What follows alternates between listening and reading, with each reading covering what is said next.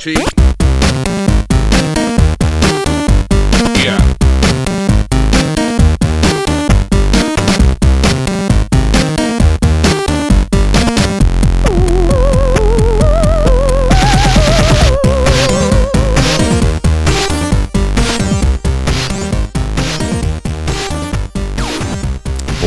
À tous et bienvenue dans ce numéro hors série de ZQSD, euh, un numéro un petit peu spécial parce que bah, si vous nous écoutez depuis longtemps, vous savez qu'on a l'habitude de recevoir des invités dans ZQSD pour leur poser plein de questions euh, et de, l'intégrer, d'intégrer ces invités au sein d'une émission classique avec avec tout le reste des rubriques. Là, c'est un peu différent puisque voilà, invité exceptionnel, traitement exceptionnel. Euh, on a eu l'occasion, on a eu la chance de pouvoir partir avec Corentin à Montpellier. On a pris le train et on a été accueilli chez Eric Chahi lui-même. Il nous a accueillis chez lui et en plus, dans le coin, passait à ce moment-là euh, Jordan Mechner, quel hasard incroyable. Euh, et on s'est entretenu euh, pendant deux heures avec, avec Jordan Mechner et Eric Chahi. Donc, rappel rapide, même si on en reparlera après dans le, dans, pendant, pendant l'entretien.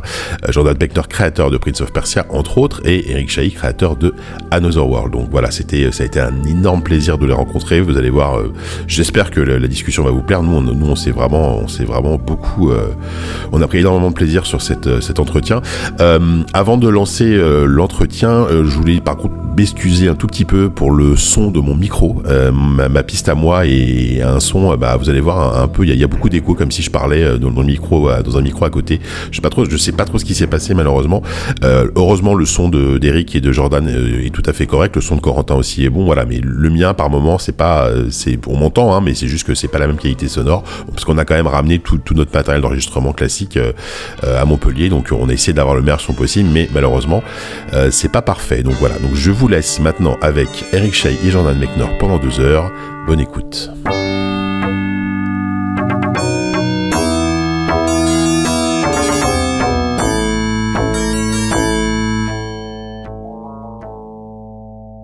Eh bien bonjour euh, Jordan Mechner et bonjour Eric Chahi. Bonjour. Bonjour. Alors merci beaucoup déjà d'avoir accepté notre invitation et merci euh, d'autant plus à Eric de nous accueillir chez lui pour, cette, pour cet entretien. On est à Montpellier, il faut le dire.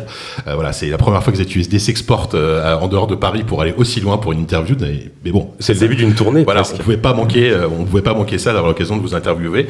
Euh, Corentin, si tu veux commencer, commencer tout ça. Oui, avant les questions, je voulais commencer par une petite présentation de, de nos invités, d'autant que ce n'est pas courant à ZQSD que l'on fasse des interviews croisées. L'exercice même de l'interview croisée n'est pas nécessairement évident parce qu'il faut un trouver des gens qui ont des choses à se dire, et accessoirement deux qu'on peut réunir au même endroit. Coup de bol, nos deux invités du jour habitent à Montpellier, où nous enregistrons aujourd'hui. Ce n'était pourtant pas gagné. Si Eric et Jordan, vous êtes deux enfants des années 60, nés à seulement 3 ans, si j'en crois à Wikipédia, d'écart. Je dis pas lequel est né avant, lequel est né après. euh, un océan vous sépare pourtant à l'origine. Eric Chahi, vous êtes un gamin de la banlieue parisienne, fils d'un quincaillier de l'Essonne? Exact. Merci, ça me rassure. Première information est bonne. À 16 ans, vous développez votre premier jeu Doggy avant de vous attaquer à, un, à une expérience horrifique plus narrative avec le Pacte. Alors là, je suis désolé de devoir euh, contredire. Petit fact Votre premier jeu commercial Eh ben, en fait, c'était euh, Frog et Carnaval. Qui, donc, c'était à 15 ans et demi. D'accord, ok. Et, et c'était à la fin de, de la troisième. Euh, voilà. Et Doggy, c'est sorti euh, un an et demi après, je crois. Voilà. Et ben ça, ça, va être un, ça va être une réussite ce podcast, je pense. Tout est si bien préparé que ça. Bon, ça Donc c'est ce que j'avais noté. C'est même ce que j'avais écrit dans le dans le Monde à l'époque quand j'avais fait votre. C'est pas grave. Mais... oh là, on, on, va recevoir des courriers des lecteurs. Euh, après quoi, vous travaillez pour Delphine Software, d'abord en duo avec Paul Cuisset sur Les Voyageurs du Temps, et enfin en solo sur Another World, titre tellement culte qu'il fut un temps, qu'il fut l'un des premiers jeux vidéo intégrés à la collection du Musée d'Art Moderne de New York.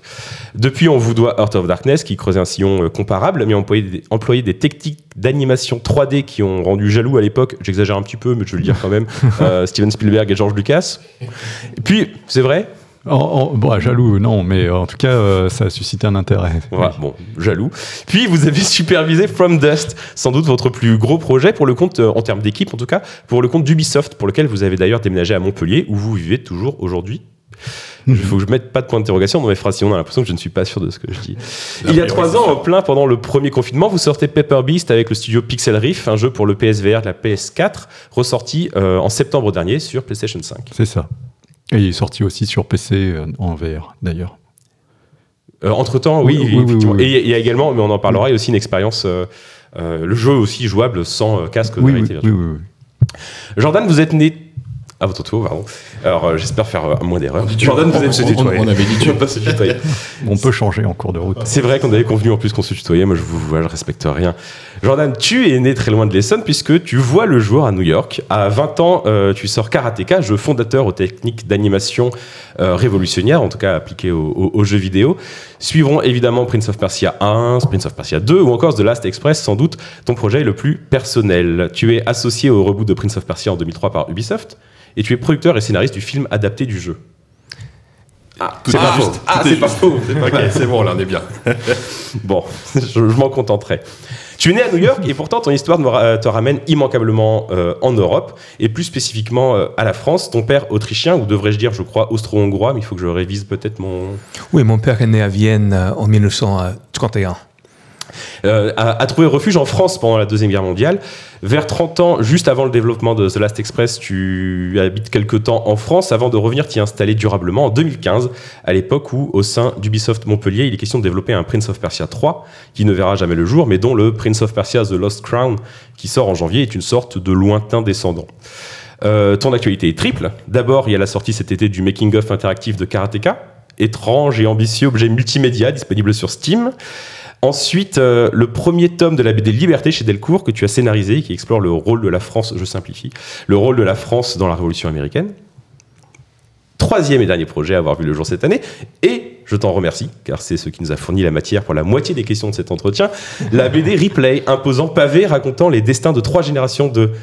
Ah, c'est là que mon accent français va me trahir. Enfin, c'est peut-être pas la première fois depuis le début de ce podcast, mais Mechner C'est parfait, Mechner. Mechner. On peut le dire. On peut dire ça, ok. On a eu un débat tous les deux en disant on dit comment Mechner, Mais Mechner, dans, dans le making of Karateka, je crois qu'il est dit Mechner, alors c'est dit. En, en anglais, normalement, on dit Mechner. Ok, oh, c'est vrai, oh, formidable. Oh, bah dis donc. Bah, je préfère ça, je préfère me, me dire bien prononcer les noms plutôt que de me tromper sur les bien. dates. Donc, un, un imposant pavé racontant les destins de trois générations de Mechner, de ton grand-père euh, Adolphe dans les tranchées de la Première Guerre mondiale, à ton propre exil français, en passant, et c'est le cœur du récit, par les épreuves traversées par ton père euh, Francis, jeune juif autrichien, donc, tandis qu'il tentait de fuir le régime nazi pour rejoindre sa famille aux États-Unis. Pourtant, malgré ces parcours, c'est bientôt fini, je vous rassure. Pourtant, malgré ces parcours si différents, on est à peu près sûr à ZQSD que vous avez plein de choses à vous dire. Déjà parce que vous appartenez à la même génération de créateurs, que vos jeux Prince of Persia et Another World ont contribué tous deux à inventer un certain genre de jeux vidéo qu'on appelle aujourd'hui les, les, les cinématiques platform, C'est platformers. c'est le, mot un peu. euh, Vous savez que ça, vous aviez créé des, les, les cinématiques platformers ou euh, Est-ce que c'est Oui, on est- une question qui vient après, mais est-ce que c'est un nom que vous validez Je, je pense qu'on on n'utilisait pas ce terme à l'époque. Non, euh, Oui, j'imagine. Ouais, c'est quelque chose qui est, devenu- qui est venu après avec la vague de jeux indépendants. valide euh, Bon, Voilà. oui, enfin, euh, disons que euh, personnellement, je suis pas, j'aime j'aime pas trop cataloguer les choses, alors, euh, mais ça me dérange pas. euh, Ouais. pas À, l'époque, on ne catégorisait pas les jeux euh, comme ça. On faisait juste, euh, on se demandait est-ce est-ce que ça va être intéressant, est-ce que ça va être fun, Euh, mais, mais les genres sont, étaient définis bien plus tard. Oui, ça c'est sûr, c'est sûr. Euh, je reprends euh, de Lana. Euh, on contribue tous deux à inventer un certain genre de jeux vidéo qu'on appelle aujourd'hui donc les cinématiques platformers. Et donc des- à ce genre, on peut rattacher aujourd'hui des jeux comme Inside, Limbo, Little Nightmares. Moi, j'ai mis Far Lone Sales qu'on ne cite jamais, mais qui est un jeu que j'aime beaucoup. Vous connaissez ce jeu ou pas Non, je ne connais pas. jamais entendu parler. Ah mais ben, on y jouera après, il y a une séance d'une heure de jeu ensuite qui sera organisée après l'interview. je ne connais pas du tout. Euh, ou pour remonter plus loin, toute la saga euh, Abe's Odyssey, ou évidemment, mais qui est contemporain pour le coup, euh, un jeu comme Flashback, qui sont autant de jeux qui doivent énormément à, à- à vos œuvres. Ensuite, parce que, parce que je reprends le cours de ce que j'étais en train de dire, pourquoi on vous invite ensemble. Ensuite, parce que vous avez tous les deux, chacun à votre façon, creusé depuis un sillon très personnel, euh, fait de projets choisis avec soin et souvent, et toujours passionnant. Oula, c'est écrit toujours, je vous assure. Une des principales différences que je vois toutefois entre vous, c'est que Jordan, que ce soit dans ta BD évidemment, mais aussi plus quotidiennement sur ton blog, depuis le, dans le projet The Making of, of Karateka, ou même sur ton compte Mastodon, où il faut dire que c'est comme ça que je suis entré en contact avec toi, sur ton compte Oh oui. Mastodon, car nous faisons partie des deux personnes en France qui postons sur Mastodon. Euh, tu n'es pas forcément avare de détails sur, euh, pas forcément sur ta vie privée, mais si aussi sur ta vie privée. Évidemment, la BD parle beaucoup de ça. Toi, Eric, on te devine peut-être plus pudique. Du coup, ma première question sera simple. Est-ce que tu es quand même d'accord pour faire cette interview ou est-ce qu'il faut qu'on s'arrête euh, maintenant? Arrêtons-nous là. Non, je rigole. On est déjà à une heure de Non, toute mais c'est façon, vrai que je suis plutôt, plutôt, plutôt, ouais, plutôt réservé. et- Tu n'as pas de, de projet de bande dessinée euh, Autobiographique. autobiographique. Non, mais c'est vrai que ça sera amusant, mais non, j'ai pas, c'est pas, c'est c'est pas prévu. Moi, moi, la question toute bête que je, que je voulais vous poser déjà, c'est c'est la première fois que vous faites une interview ensemble, je crois. Oui, Et je pense que la dernière fois qu'on nous a posé des questions comme ça dans une interview ensemble, on était à Varsovie ah mais oui. euh, pour euh. Pixel Heaven, pour un oui, salon des jeux vidéo rétro. Bah oui, exactement. Parce que moi, j'ai j'ai vu une vidéo que tu as postée sur ta chaîne YouTube où, tu- où, euh, Jordan, tu dessines. Et je crois que c'est Eric, toi, qui filme. Et je me suis dit, tiens, mais ils se connaissent. il est- voilà. Ah, tout à fait. Et du coup, euh, justement, vous vous connaissez depuis longtemps. Enfin, j'imagine que depuis pas si longtemps que ça, mais Oui, oui, c'est on- voilà. À quelle occasion vous êtes On- vous êtes on- croisés on- Alors, on s'est rencontrés à, à Paris dans les années euh, 90, c'est juste, euh, Ouais, c'est- juste après la création de World. Ah d'accord. Euh, Peut-être que lors d'une soirée tilt euh, ou quelque chose comme ça. Je ne sais plus. Je, je, crois que tu m'avais invité. Je ne sais plus si c'était à ton anniversaire ou tu avais Oui, organisé une fête chez toi. Peut-être qu'il faudrait consulter mes journaux. Euh, j'ai, euh, je- me souviens de rien, mais heureusement, j'ai tenu un journal où Ouais. j'écris tout à la fin de la journée, donc euh, euh, je, je pourrais faire des recherches, euh, vérifier quel jour Hmm. Ah ouais. on s'est rencontrés à Paris. Mais c'est sûr que c'était à Paris en 91, 92. C'était à l'époque où peut-être toi, Jordan, tu vivais à Paris. Oui, ça c'est où- la première fois que je suis venu en France. euh, c'était après la sortie de Prince of Persia. J'étais en création de Prince of Persia 2. Et, et oui, j'a- j'avais envie de voyager, d'apprendre des, euh, des nouvelles langues, euh, d'avoir des nouvelles aventures. Et, et c'était cette année que j'ai passé à Paris où j'ai découvert d'abord les BD européennes Ouais. euh, que je, en tant qu'Américain, je ne connaissais pas euh, euh, dans l'enfance. Et puis, euh, j'ai euh, j'ai eu l'inspiration euh, des débuts de, du jeu qui devenait The Last Express. C'est un jeu qui était, même si euh, on, a fait, euh, on a fait la production à San Francisco, euh, l'idée était née ici en France, C'est un jeu qui visuellement est très inspiré de la bande dessinée européenne, un style très européen finalement. Oui, on peut même dire que c'est une BD interactive en dessin animé. Ouais, ouais, c'est ça. ouais. Du coup, je, je me permets de Je poser. t'en prie, on est là pour ça. Vas-y, Vous voulez, tu là. veux me demander depuis quand on se connaît avec JK peut-être c'est ça. vas-y, Alex, t'en prie. La, euh, Jordan, la, la bande dessinée, euh, il y avait déjà des, des affinités, tu dis, avec euh, Last Express. Et euh, quand est-ce que tu as eu envie de créer de, de la bande dessinée? Ça remonte à quand? Ah ouf, euh, ça remonte à l'enfance, je pense, parce que euh, quand j'étais petit, il n'y avait, il y avait pas encore euh, des jeux vidéo.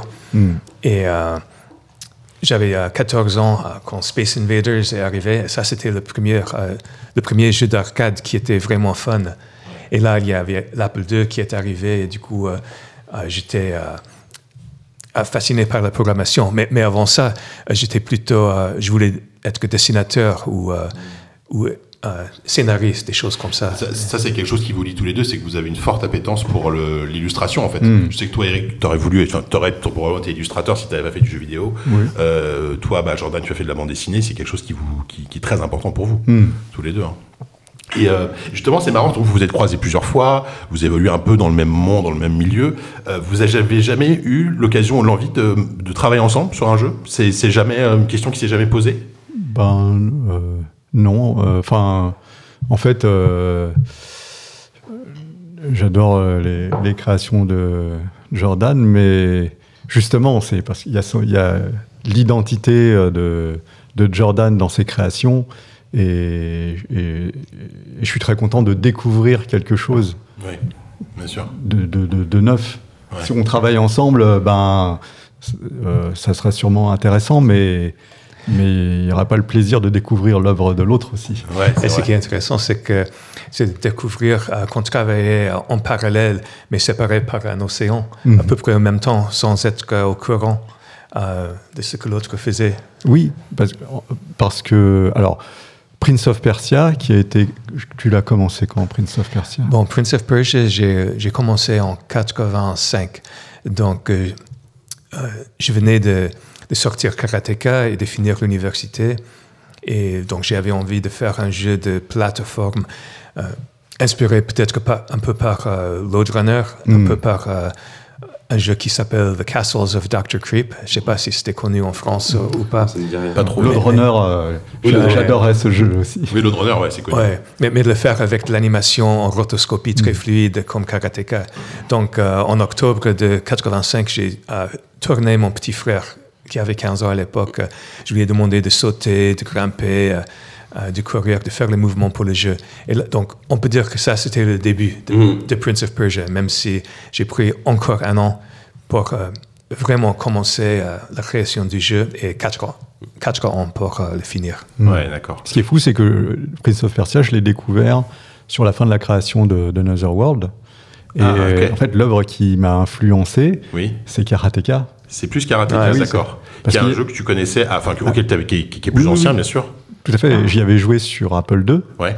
Euh, et j'avais été vraiment euh, bluffé à la fois par euh, les animations Ouais. et, et surtout par la scénarisation de- d'un jeu de finalement euh, de- d'action et de combat.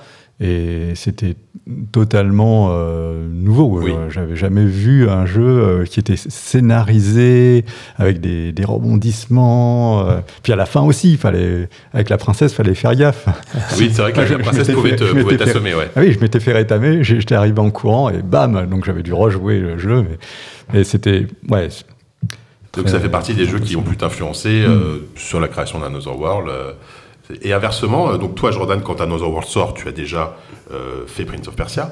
Qu'est- et quand- Est-ce que tu te souviens du jour où tu as découvert Another World? Qu'est-ce que tu en as pensé euh, à l'époque? Ou même à plus tard, hein, si tu l'as découvert plus tard. Oui, je me souviens bien. Je sais pas exactement quelle année c'était, mais j'étais très impressionné quand j'ai vu le, euh, la séquence du début de Another World, euh, parce que t'as- déjà tu avais fait euh, la rotoscopie, mais tu l'avais fait d'une autre façon euh, qui te permettait d'utiliser tout l'écran. Hmm. Donc, euh, moi, moi je- euh, dans Prince of Persia euh, et Karateka, j'avais des petites sprites C'était du pixel? animé, des, des- des pixels. Oui, mais, mais toi, tu avais fait euh, avec des polygones, euh, des grands plans, donc vraiment des, des euh, de vue, des, des angles comme, comme si c'était un film. Et donc, j'ai trouvé ça euh, très réussi. Et, et- et toi, du coup, Eric, la- l'idée de, de, de- de la rotoscopie vient donc de Karateka, si je comprends bien? Alors, en Non. fait, non, parce que je ne savais pas comment était fait Karateka. Ah, À l'époque, tu es arrivé par le même, un, un peu par le, tu es arrivé aux mêmes techniques, mais un peu par hasard, Alors, du coup. euh. La rotoscopie, elle, euh, parce que c'est une technique qui est utilisée dans le cinéma d'animation. Et, et donc, euh, je la connaissais et je, je m'étais dit, bah, tiens, on pourrait l'appliquer. Et c'est le jeu Dragon. Enfin, c'est à la croisée, en fait, euh, de, de- de plusieurs choses. À la fois euh, Dragon Slayer qui arrive sur Amiga, que je connaissais du, donc, euh, en salle d'arcade. et c'était- sûr. C'était un jeu qui utilisait un vidéodisque, donc c'était des Ouais. images vidéo. L'interaction était vraiment euh, minimaliste, mais les animations euh, de Don Bluth étaient, C'était incroyable. étaient- étaient incroyables. Oui, je me souviens bien. Et ils avaient sorti ça sur Amiga. Je me suis dit, mais c'est pas possible de faire tourner ça sur un Amiga. Et euh, bon, il y avait, je sais plus combien, euh, au moins 8 disquettes. Mm. Et en fait, ça moulinait à fond sur les disquettes. On, ça faisait un bruit pas possible parce que ça disait en streaming ce qu'il y avait sur les disquettes. Et je me suis dit, mais euh, on peut faire ça avec des polygones. Ça serait, hum, ça serait malin de faire ça avec des polygones. Mm, mm. Je m'étais même dit, ils ont fait ça avec des polygones. Et puis quand j'ai entendu les disquettes mouliner, bon, je me suis dit, non, c'est pas ça. Et y donc il y avait ça. Et sur Amiga, il y avait aussi un appareil qu'on appelle un Genlock, Ouais. ce qui permet de faire de l'incrustation entre une image vidéo euh, qui apparaît en, en fond Qui va être, ouais, d'accord, euh, qui va être euh, est en arrière-plan. Ouais. et par-dessus, bah, il y a le. Il y a l'image de l'Amiga. Ouais. Et donc, c'est très facile de faire un arrêt sur image avec un caméscope ou un magnétoscope et de recalquer euh, une position de, d'un personnage euh, voilà, dont on peut décomposer par exemple la marche en faisant euh, des, des avances image par image. Ouais, d'accord. Donc là, et ça c'est arrivé, euh, ces deux idées sont arrivées au même moment et elles se sont euh, vraiment bien associées ensemble. D'accord. Tu avais quel âge à l'époque? C'était en 89, donc j'avais 22, 22 ans 22 ans. Ah oui. On va savoir qui a 3 ans de plus que l'autre. L'enquête, Jordan met son enquête. Il y a un tout petit, ouais, c'est ça. Parce que du coup, la, la rotoscopie, tu l'as utilisée euh, beaucoup dans l'introduction du jeu, Oui. qui était vraiment quasiment utilisé que ça. Mais après, parce que autant Jordan utilise vraiment dans le gameplay, dans les mouvements de jeu, etc. euh, dans Another World, dans, dans les phases de jeu, c'était tu utilisais moins cette technique? Moins. Euh, Ouais. Je, je l'ai utilisé pour l'animation du personnage principal, D'accord. mais c'est tout. Oui, parce que c'est vrai qu'il y a beaucoup de personnages euh, secondaires, contrairement à Prince of Persia où il y a un, deux personnages éventuellement à l'écran. À l'époque, euh, c'était pas les mêmes. euh, Enfin, disons que euh, juste sur, sur- sur quel ordinateur a été développé à la base Another World? Je t'avoue. Sur Amiga. Sur Amiga, alors que toi, t'étais sur Apple II. Apple II, ouais. Donc c'était pas du tout les Eh mêmes oui. les mêmes capacités, j'imagine techniques, hein, forcément, ouais, ouais, forcément. Euh, pe- Peut-être parler un petit peu justement de ça parce que que ce soit Another World ou Prince of Persia et tout ce que vous avez fait après, il y a vraiment un rapport au cinéma qui est très euh, qui est très qui est très puissant, qui est très présent dans, vos jeux. Euh, Notamment, par exemple, Eric, euh, je sais que, bah, typiquement, si on parle de Heart of Darkness, l'introduction de Heart of Darkness est un vrai court-métrage d'animation en 3D qui, a été fait, si je ne dis pas de bêtises, avant euh, des, films comme Toy Story, des choses comme ça. Donc, c'était vraiment très impressionnant pour l'époque. Et, Jordan, tu as travaillé bah, sur The Last Express, qui est très cinématographique. Tu as même travaillé dans l'industrie du cinéma en, scénarisant, en étant scénariste, c'est ça, sur le film euh, de Disney. producteurs du Ah, t'es le- producteur le, le film de Prince of Persia, oui, j'ai écrit la première version euh, C'est ça. du scénario.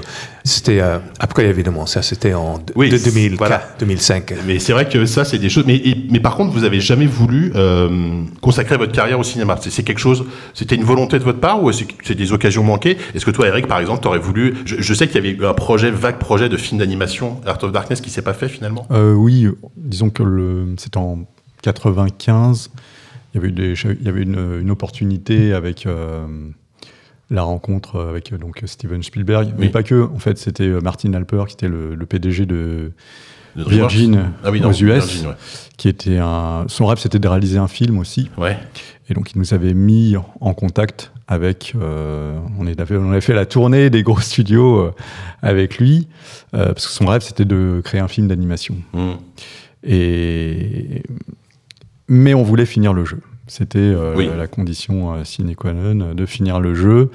Euh, donc on... Et 95, c'était une année particulière. C'était vraiment le moment où l'industrie du cinéma s'est intéressée aux jeux vidéo. Voilà. Et, et finalement, cette rencontre, elle s'est inscrite dans, dans un, un contexte beaucoup plus large où finalement tous les, toutes les boîtes de jeux vidéo rencontraient tous les studios de jeux vidéo. Et su- je me rappelle euh, sur, euh, à l'E3, euh, il y avait tout le gratin d'Hollywood qui, qui. Tous les producteurs qui- étaient qui- là, ouais. des- mais, mais, pas que, des, Des acteurs, des acteurs aussi. Ah oui, des acteurs, On ouais. a vu Gina Davis venir sur notre stand. Ah oui. Mais c'était pas pour nous voir spécialement, Oui, parce mais- qu'elle faisait la tournée de l'E- de l'E3. Ouais. Ouais, c'était juste incroyable. Ah, Il y avait une effervescence. Ah oui. mais du coup, tu t'es pas dit ah bah je vais peut-être partir là-dedans parce que ça me- ça, m'intéresse. euh, Mais il aura fallu euh, abandonner le, Le la projet. création du, Ouais. du jeu. Puis c'était quand même euh, un projet qui était long, euh, compliqué, ou enfin c'était un projet difficile. Donc euh, c'était, je me, je me sentais pas et on ne se sentait pas euh, dans l'équipe.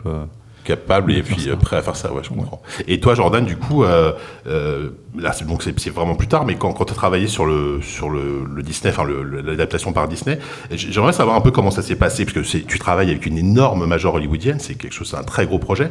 Euh, Comment on fait quand on est créateur d'un univers et qu'on dit ça va être adapté en, jeu, en film euh, Comment se passent le- les rapports avec la production, le réalisateur? Est-ce que ça a été difficile? Bon, pour moi, là, il faut parler de l'arc de 40 ans. Ouais. Parce que euh, j'étais fasciné par le cinéma, bon, depuis petit, même avant les jeux vidéo. C'est un point commun entre vous Ouais, et dans les années 80, quand j'étais à l'université, euh, quand j'étais en train de créer Karateka, euh, j'hésitais. Je me demandais est-ce que je devrais euh, continuer à faire les jeux vidéo ou vraiment euh, me lancer dans, dans le. aller à une école de cinéma, et essayer de devenir réalisa- réalisateur de films. Et une des grandes. Les, les films étaient une grande source d'inspiration pour Karateka, le, côté cinématographique, la présentation. Et euh, donc, j'étudiais les films, les scénarios, la cinématographie, et à la fois, en même temps, j'étais en train de faire ces, ces jeux d'ordinateur Karateka, et euh, je, vois, euh, je me disais que les jeux vidéo étaient un nouvel médium euh, audiovisuel qui était dans son enfance, un peu comme les films muets. Euh, 100 ans auparavant. Et donc, c'était une, sacrée opportunité de pouvoir être là, être jeune au, début euh, euh, d'un nouveau médium artistique. Mais à la fois, je, je voulais aussi faire des films. Donc j'ai un peu... et pendant, on peut dire, pendant 20 ans, j'ai vu euh, ces deux carrières comme deux métiers différents. Et, et je me dis, j'imaginais qu'il fallait choisir. Donc j'ai... J'ai mis trois ans à faire karatéka. Et puis, euh, après l'université, j'ai pris un an pour écrire mon premier scénario de film. Puis, je me suis lancé dans Prince of Persia. Et j'ai même arrêté la production de Prince of Persia euh, pendant huit mois parce que euh, mon premier scénario que je venais d'écrire, un scénario de film, a été pris par un, super producteur à Hollywood, euh, Larry Turman euh, le producteur du lauréat.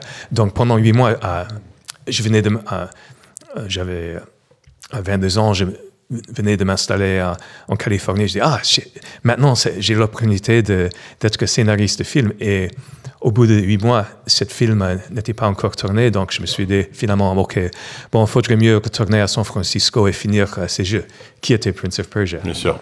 Euh, do- donc c'est un peu ironique à, à l'époque. Je, je, euh, je le voyais comme un choix. Est-ce que je devrais finir Prince of Persia ou faire un film? Mais 15 ans plus tard, euh, c'était Prince of- c'était justement Prince of Persia, ce jeu que j'avais créé sur l'Apple II, qui était aussi mon premier scénario que, euh, j'ai euh, euh, vendu à, Disney, à. Jerry Bruckheimer, qui est devenu un Qui est film. devenu un film. ouais. Mais, ça, pour moi, ça, c'était le, euh, le fin de, de 20 ans de- d'apprendre à écrire des scénarios, Oui. de faire. euh, j'avais fait des courts-métrages, j'avais fait euh, euh, euh, des cours de cinéma. Et dans, dans mes jeux, bon, évidemment, Karateka et Prince of Persia avaient leur côté cinématographique dans le contexte d'un jeu 2D euh, à, à 8 bits. euh, Bien sûr. 8 octets, on dit oui, oui. Ah, Oui, comment mais ça passe, on dit, on dit pareil en français. euh, Ouais. de, de l'époque. Ouais. Mais puis, euh, The Last Express, c'était même euh, un peu euh,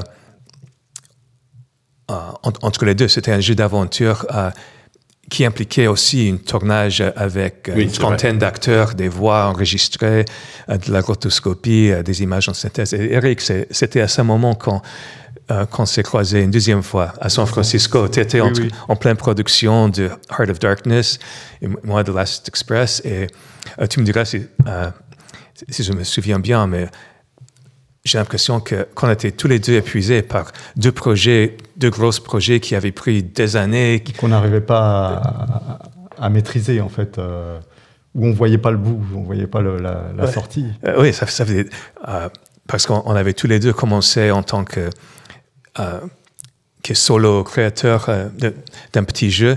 Et maintenant, grâce au succès de ce premier jeu, on se retrouvait en euh, directeur d'une grande équipe euh, responsable pour un gros budget, un projet euh, avec des dizaines de personnes, Mm. des années de développement. Oui, c'était. c'est- C'est vrai que c'est un, c'est un changement qui est, qui est pas, qui n'est pas évident. Euh, bien sûr. c'est totalement différent. Bah, c'est un changement d'échelle qui est brutal parce que mm, c'est une question qu'on avait. euh, euh, c'est que quand on a connu un, un, un, gros, un gros succès comme Another World ou Prince of Persia en tant que développeur solo ou quasiment solo, et qu'on se retrouve d'un seul coup propulsé à devoir euh, faire un gros projet avec une plus grosse équipe, euh, comment est-ce qu'on envisage justement l'après, après avoir fait un succès comme ça Voilà, qu'est- qu'est-ce qu'on se dit? Est-ce qu'on est-ce qu'on part sur un deuxième projet solo? Par exemple, vous, euh, enfin toi Jordan, tu rapidement, il y a eu Prince of Persia 2, il y a eu des suites. Pas si rapidement que ça. En Enfin, plus, oui, Prince of Persia non, 2, il y a eu quelques années. quand Quelques années, oui. Mais bah, contrairement à Eric, où t'as jamais fait. Il y a eu une suite d'Another World, mais t'étais pas du tout impliqué dedans. Euh, sur oui. Mega CD, je, oui, donc très peu t'as donné ton accord, en gros. euh, parce que Euh, compris, oui, puis on- en fait, on avait défini ensemble le concept du jeu, de, Voilà, c'est ça. de jouer avec, euh, avec Buddy. enfin, avec, ouais, euh, voilà, l'ami extraterrestre Ouais. et, de, et de revisiter finalement des, scènes du, de la première aventure, Ouais. Ce qui était intéressant. Bon, après la réalisation, c'était ce que c'était. Oui, c'était pas, c'était pas ouf. Mais, Mais justement, concrètement, une fois que son, son, son premier, enfin c'est pas son premier jeu, mais son, c'est un, des, des jeux comme ça qui ont beaucoup de succès, qui sont très bien accueillis, sortent et qu'on rentre chez soi euh, après, qu'on se dit bon, il est temps de, de lancer un autre projet. Comment on, comment on réfléchit? Comment est-ce qu'on se dit je vais faire la même chose? Enfin, je vais faire, je vais faire une suite directe. J'ai envie de faire quelque chose de complètement différent. J'ai envie de refaire quelque chose en solo. À quel, Bah, le truc, c'est qu'il y a beaucoup d'incitations pour faire autre chose dans la foulée, bah, de la part de, de- des professionnels que l'on côtoie. ah ouais. C'est ça. Pour faire autre chose, j'ai pas, pas une suite, tu veux dire? Enfin, si, enfin, faudra autre chose Oui, pour continuer, Pour, continuer. pour enchaîner Parce que finalement, après Another World, j'aurais pu me dire bon, bah là, je me pose un an, je réfléchis comment je fais, euh, comment je crée mon prochain jeu. Et finalement, je suis quand même parti assez vite sur, euh, sur Art of Sur Art of Darkness, ouais. alors que j'aurais pu euh, prendre un peu plus de recul, euh, me dire, bon, bah voilà, euh, je voudrais bosser de cette manière-là. Mais ça, c'est- se dire, je veux bosser de cette manière-là, bah, j'avais pas une réponse euh, claire dans ma tête. Parce que c'est typiquement euh, des, des compétences de, de producteur qu'il faut avoir pour se dire, bah voilà, ok, c'est quoi le projet que tu veux faire maintenant? Et bah ok, bah faut- plutôt une équipe comme ça qui va être organisée de cette façon-là. Et le milieu était en train de vraiment de, de- de- de- de se façonner, de s'organiser. C'était on, on- c'était vraiment l'époque charnière entre euh, l'artisanat et le. Pas, J'aime pas trop le terme industrie parce que Ça devient un business, quoi. ça un vrai business ça qui doit déshumanise générer de l'argent. Et... Et là, on, peut dire que c'est une croissance euh, euh, constante euh, depuis 40 ans. Oui. Que chaque année, euh, les équipes euh, devenaient euh, plus grandes, les budgets plus grands, le, le- le public euh, plus grand. Et euh, le- les jeux grand budget d'aujourd'hui sont dix fois plus grands que les, les jeux grand budget d'il y a Ouais. 15 ans. Et, mais ça, c'est quelque chose que vous, que vous, euh, vers lequel vous n'avez pas forcément envie d'aller. Vous auriez pu très bien euh, diriger, euh, aller, chez Ubisoft Montréal pour diriger Assassin's Creed. Enfin, j'exagère, mais ça pourrait être possible. Et finalement, non, vous avez préféré rester sur des projets plus petits. Enfin, toi, Eric, surtout. Je sais que toi, Jordan, il y a eu des, des- du travail avec Ubisoft à l'époque, en 2015, 2016, 2017, ou pour un projet Prince of Persia de grande ampleur qui, a, qui, a, qui ne s'est pas fait. Euh, du coup, c'est justement, est-ce que vous préférez justement aujourd'hui revenir sur des plus petites équipes ou euh, finalement cette envie de faire des gros, des gros projets, c'est quelque chose peut-être qui vous manque, que, que, que vous avez pour avoir manqué Bon, j'ai j'ai fait les deux plein de fois. Ouais. euh, et on, on- on peut dire que ma première expérience d'équipe, c'était avec Prince of Persia 2 en 92. Et là, là c'était une, une grande équipe pour l'époque. Ah oui. Euh, par rapport à Prince Il y of avait combien Persia de 1, personnes sur le Prince of bon, Persia une, 2? une dizaine. Oui, mais c'est gros déjà pour l'époque. oui. Euh, Pour l'époque, oui, Oui, oui. c'était chez Broderbund. Et après, c'était Last Express. Et là, c'était. euh, bon, j'ai j'ai monté une société, donc. Et avec le tournage, on peut dire que c'était plus de 60 personnes dans ce projet. énorme. Donc, même si c'était une aventure point and click des années 90, pour l'époque, c'était vraiment un, un projet euh, grand budget. Et juste après, euh, c'était Sands of Time avec euh. Ubisoft euh, à Montréal. Et là, heureusement, c'était pas moi qui étais responsable financièrement Oui. du projet, mais je faisais quand même euh, euh, partie d'une équipe d'une trentaine de personnes euh, qui, qui a duré euh, euh, deux, ans et demi. Oui, oui, oui. Do- Donc ça, c'était des grands projets. Et il faut dire que, que j'adorais ça. euh, Ah ouais. p- Parce que je, je voulais aussi être réalisateur de- des films. Oui.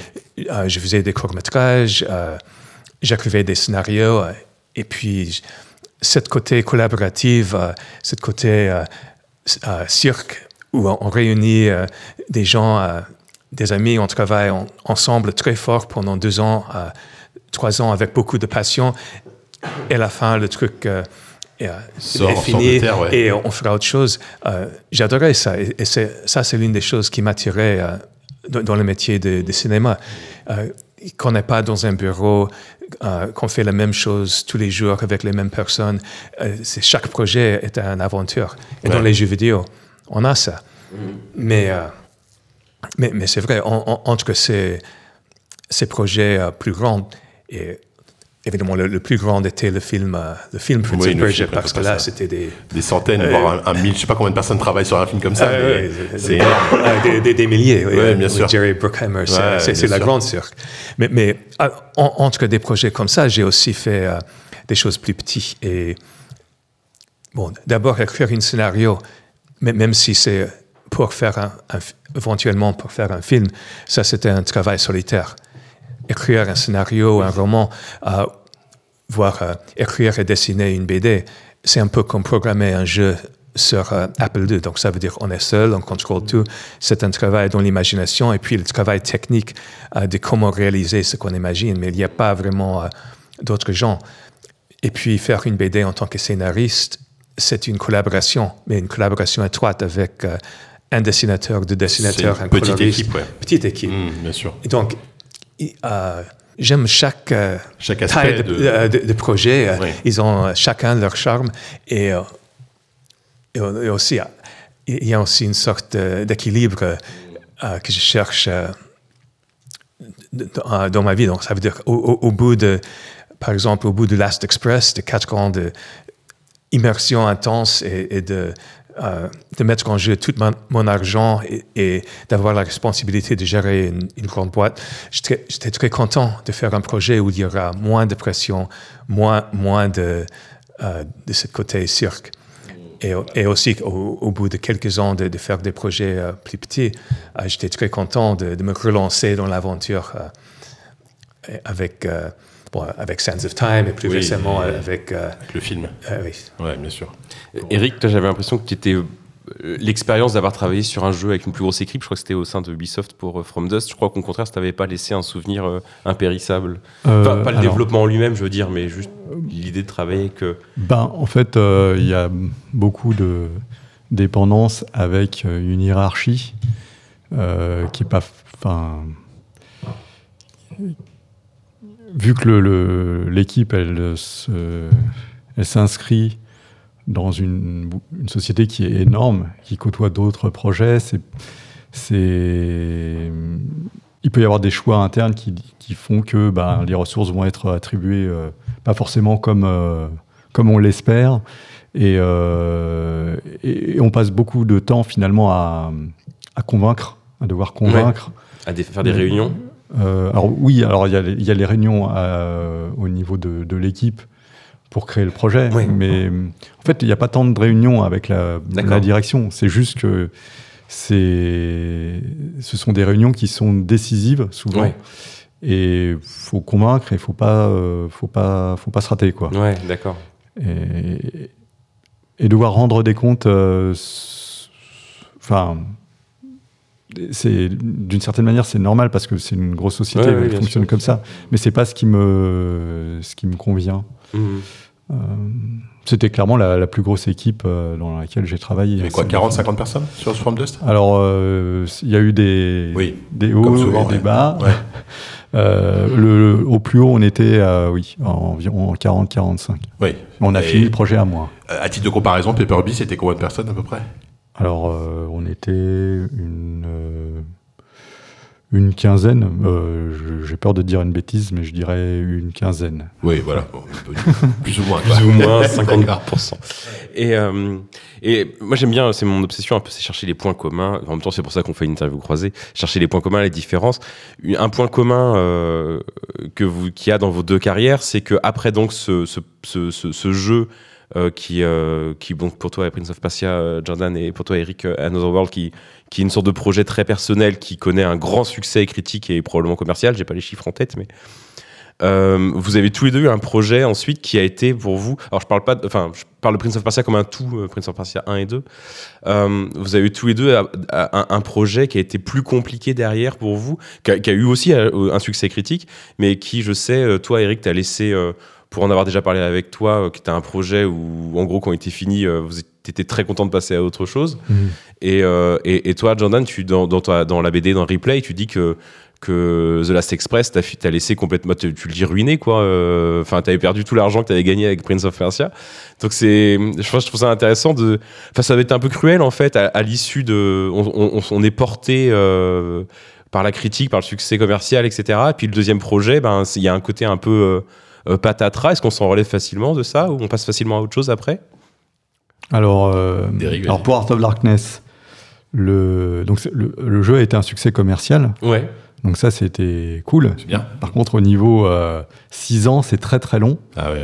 Et, Surtout à l'époque, c'était avoir un, Ah oui. attendre le à l'époque en cas et vraiment, euh, j'étais, j'étais, j'étais épuisé. Quoi. Ouais, C'était ouais. impossible de, de commencer quoi que ce soit d'autre euh, derrière.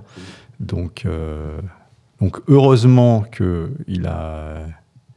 En Il fait, a- il, y a des, oui. il a rapporté et ça s'est bien, bien goupillé parce que Virgin, qui était le premier, on va dire, euh, qui avait euh, financé, on va dire, les trois quarts, enfin même quasiment l'intégralité du, du jeu, était en difficulté financière, avait lâché le bébé et c'était euh, donc euh, Infogrames qui avait pris, euh, le- repris le flambeau et eux, ils étaient à fond, euh, ils récupéraient un jeu qui était voilà, quasi Quasiment fini. ouais. Donc ça s'était vraiment bien arrangé euh, pour, euh, pour nous. Mais c'est vrai que euh, ouais, c'est c'est voilà, c'est c'est un ça vide quoi. C'est dur, ouais, ouais. C'est pareil pour toi, Jordan, euh, après, après The Last Express Oui, The Last Express, c'était euh, euh, bon, ce qu'on appelle un succès d'estime, euh, Ouais. ce qui veut dire qu'il n'a pas ré- récupéré son budget. D'accord. Ouais. Et moi aussi, j'étais fatigué par euh, euh, quatre ans de, de stress, de, de- gérer euh, une boîte, euh, de monter un studio euh, pour ce projet. Donc, euh, quand Ubisoft euh, m'a proposé de, de faire un nouveau Prince of Persia en, en 2001, ça tombait très bien. Et euh, quand j'ai rencontré l'équipe euh, à Montréal, euh, qui avait ces super idées, et c'était un nouveau console, c'était le PlayStation 2, et avec cette idée de, euh, de, de mettre l'action euh, euh, en 3D verticale, en plus euh, avec euh, ce côté de parcours euh, euh, pour récupérer cette euh, fluidité des, des anciens jeux de, de- qui, étaient, qui avaient été perdus euh, pendant quelques ans euh, avec euh, les premiers jeux Oui. 3D, d- dont Prince of Persia 3D, euh, qui, est, euh, qui avait perdu cette, euh, euh, cette rythme, cette Ouais. de fluidité, ouais, des jeux 2D. Et donc, de, de- de faire un, un super jeu avec euh, une équipe de talent et pas d'être responsable moi-même du budget ou des, des délais me semblait le paradis. Donc, c'était avec joie que je me suis installé à, à Montréal pour travailler sur Sands of Time. Et, et enfin, le, l'expérience du euh, Last Express, c'était aussi la pr- préparation parfaite pour euh, faire Sands of Time. Euh, parce que le- tout le côté narratif, cinématographique du Last Express, c'était bien plus compliqué que ce qu'on a dû faire Ouais. pour Sands of Time. Et donc, la narration, la relation entre le prince et Farah, euh, et les, les voix off, donc tout ce côté de, de Sands of Time, c'était un truc que je pouvais apporter à l'équipe grâce à mon expérience. euh, et bon, avec les films, mais, aussi euh, sur The Last Express. C'est un point de détail un peu business, c'est peut-être pas hyper intéressant pour tout le monde, mais je, suis curieux. Euh, Ubisoft, quand il, te propose Prince of Persia, c'est parce que tu as toi, c'est eux qui ont la licence du coup, ou c'était toi qui étais propriétaire de la licence et ils sont venus te chercher, ou c'est plus compliqué oui, que ça? C'est plus compliqué. euh, Et oui, je pense que ce sont des questions Qui business euh, qui sont pas force. euh, ce serait pour un autre euh, podcast. D'accord, ok. Euh, podcast business. Oui, oui c'est intéressant, mais en gros, il, euh, oui, les premiers Prince of Persia, c'était chez Brotherbund. Oui. Et Brotherbund n'existait plus, donc c'est. Ubisoft qui, euh, Qui a racheté, avait en fait, ra- le- racheté le D'accord. catalogue des jeux euh, euh, d'Ubisoft, de, de Brotherbund, dont Prince of Persia, dont Myst. Do- Donc, euh, c'était euh, tout à fait logique euh, qu'on cherche un moyen de, de travailler ensemble Mhm. sur le nouveau Prince of Persia. Et en plus, on avait tous envie. Ils avaient en- Oui, voilà. envie que je le fasse et moi, j'avais envie qu'ils le fassent eux. Donc, c'était c'est très bien passé.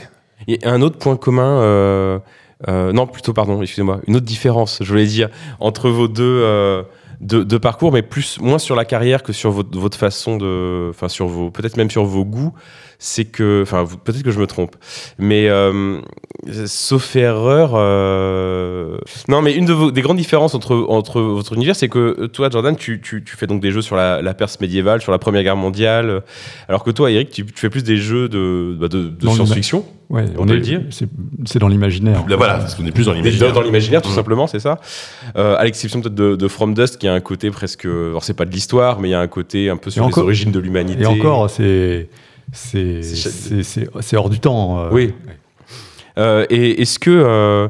Est-ce que ça c'est vraiment des comment dire vos, vos goûts sont cloisonnés comme ça ou est-ce que toi euh, euh, Eric tu te verrais faire des, des jeux avec une dimension plus historique et plus introspective peut-être? Est-ce que toi Jordan avec euh, t'aventurer dans des euh, j'en profite juste à ce stade pour dire que une des choses dans la- ta biographie éditée je sais plus d'ailleurs chez Pixel Love je crois ouais. euh, et, et écrite par avec Daniel tu, je me rappelle que dans le- les premières pages, tu dis ton amour de Dune, et je suis rentré dans cette maison. La première chose que j'ai vue, c'est un livre Dune posé sur une étagère. Ah oui, Je moi aussi, j'ai- vu ça. Ah. J'ai feuilleté pour voir ce que ça donne. Euh, Dune en En français. ouais. Et, et là, peut-être que c'était une chose qu'on a en commun parce que Dune, c'était absolument mon livre préféré. Ah Entre oui. l'âge de 15 ans et 20 ans, je pense que j'ai lu une vingtaine de fois. D'accord, ok. Donc, le- oui, donc les univers de, de, de- les, les univers de, de- de science-fiction, les univers euh, de l'imaginaire, ça t'intéresse euh, malgré tout ou? En tant que lecteur, Oui, absolument. en tant que lecteur Et, euh, mais pour euh, créer des histoires, euh, ah, c'est intéressant parce que quand, quand tu as posé la question, euh, j'y avais pas pensé, mais je me demande, alors qu'est-ce qu'est-ce qu'on fait dans son temps libre? Quand je voyage pour le plaisir, euh, souvent je, je vais dans une, euh, une ville européenne, je vais au musée, je, vais, je prends le train, je vais dans des musées d'histoire, musées d'art, euh, dans, dans, dans cathédrales, des églises. Eric, qu'est-ce que tu fais quand tu voyages pour le plaisir? Je vais dans la nature, euh, je vais observer le- l'environnement naturel, le- les, les plantes, les, le vivant, tout ça. Enfin, en fait, je suis. je- C'est surtout les volcans. Et les volcans, oui, oui, voilà, ouais. Et plus, et- ouais, je suis.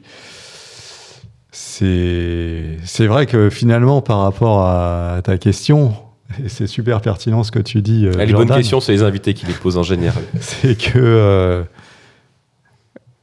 ouais, on, on se focalise pas sur les mêmes choses. Et ça vient nous nourrir d'une façon euh, différente parce que ce que euh, euh, la façon dont tu t'intéresses au lieu que tu visites, finalement, ça, nourrit peut-être tes créations, sûrement tes créations.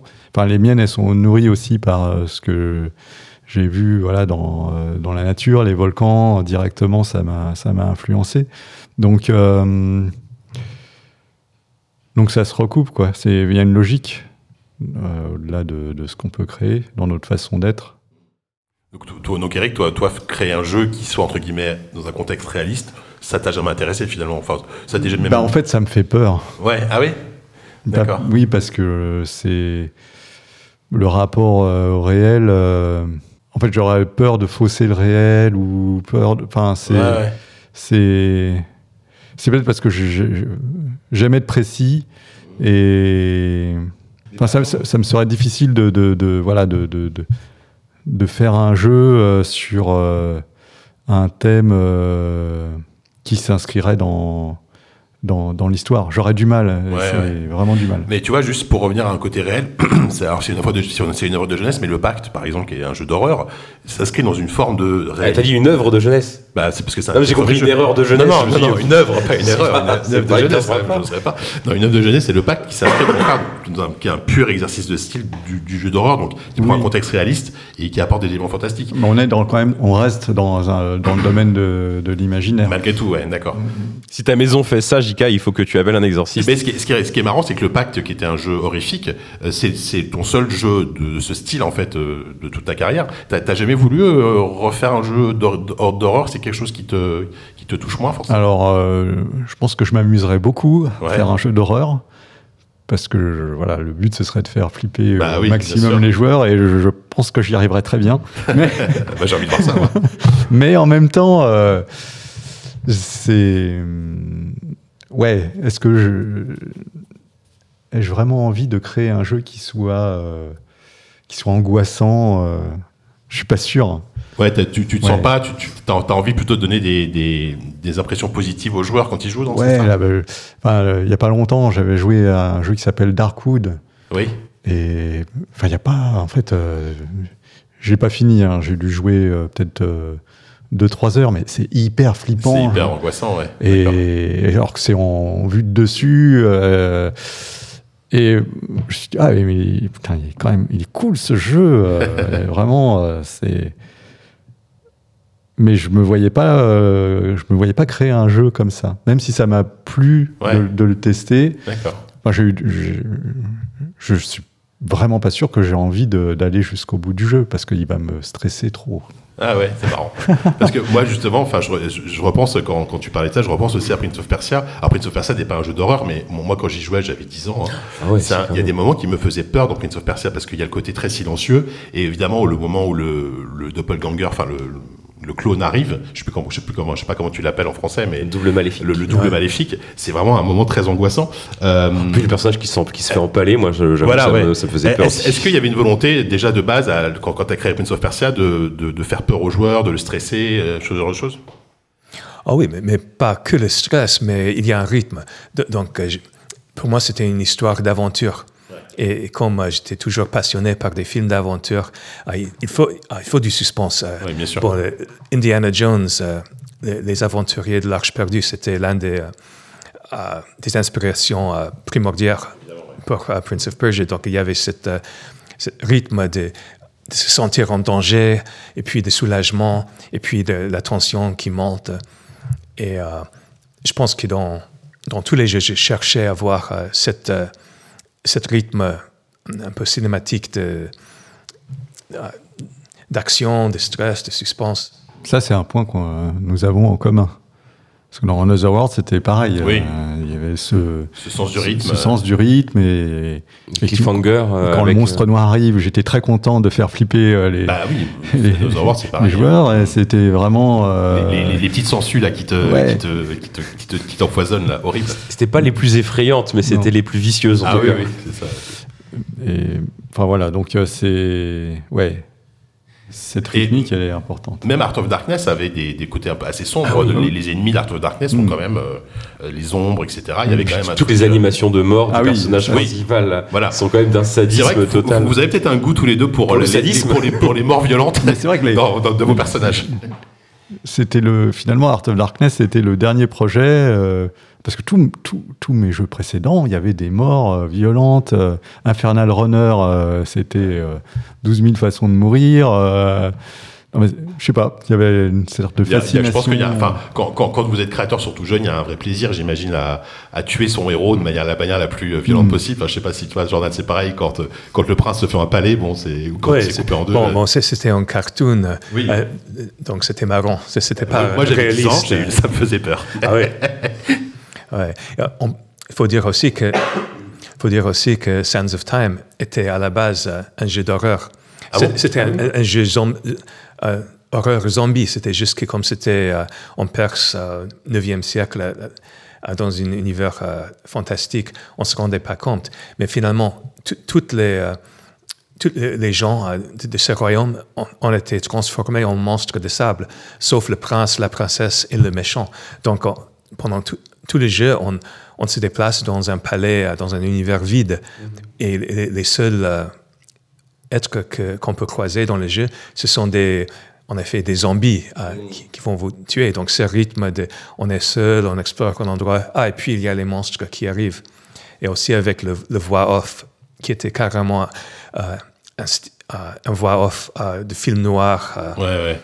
hollywoodien des années 40. C'est juste que comme c'était un autre, un autre univers, et une nuit. euh, c'était un peu caché. Mais, Mm. mais pour moi, c'était un jeu de zombies horreur.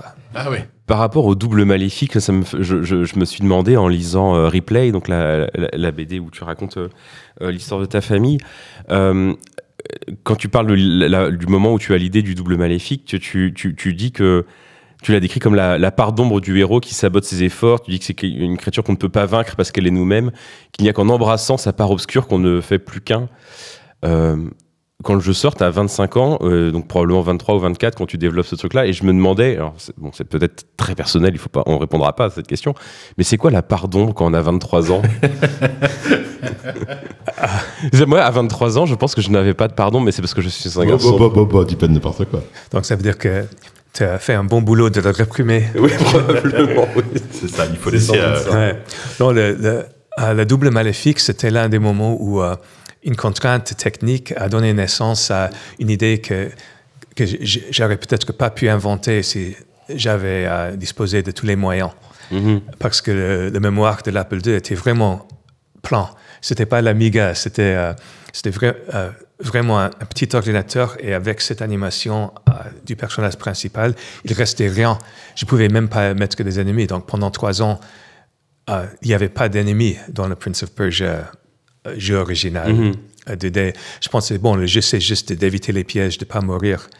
Mais finalement, ça ne marchait pas. Et il fallait trouver une façon de mettre un ennemi. Donc, cette idée de, de créer le double maléfique de l'héros qui pourrait utiliser les mêmes, euh, les mêmes cases, les mêmes euh, images d'animation, parce que c'était le même personnage, juste euh, en noir Mhm. parce qu'il était déplacé par un pixel.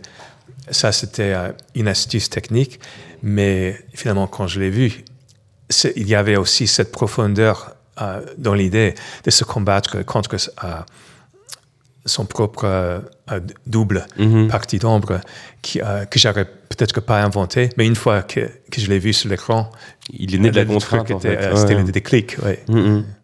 bah, c'est- oui, c'est vrai que c'est une époque où euh, comment dire, l'innovation vient, venait souvent de la contrainte technologique. euh, Enfin, quand on développe sur Apple II ou même quand, enfin, t'as commencé toi sur euh, Sinclair ou Spectrum, je sais plus. Sur euh, Auric. hein. Auric 1, oui. Mais Donc, oui, euh, oui, oui, on était ça. quand même très très limité.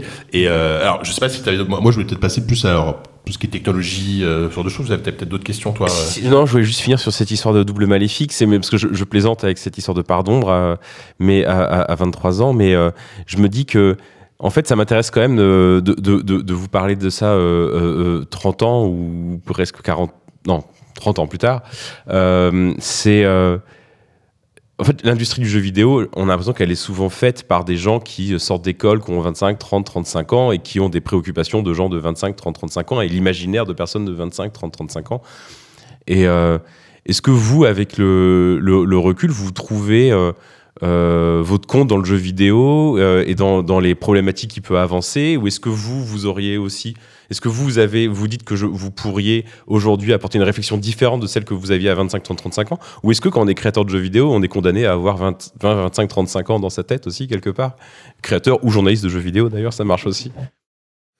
Bon, je, je pense que la réponse est, est différente pour chacun. Oui. Et comme on disait tout à l'heure, moi, j'ai j'ai toujours été inspiré par euh, des cadres historiques, euh, des, euh, euh, des- que ce soit des, des jeux ou des BD ou des films.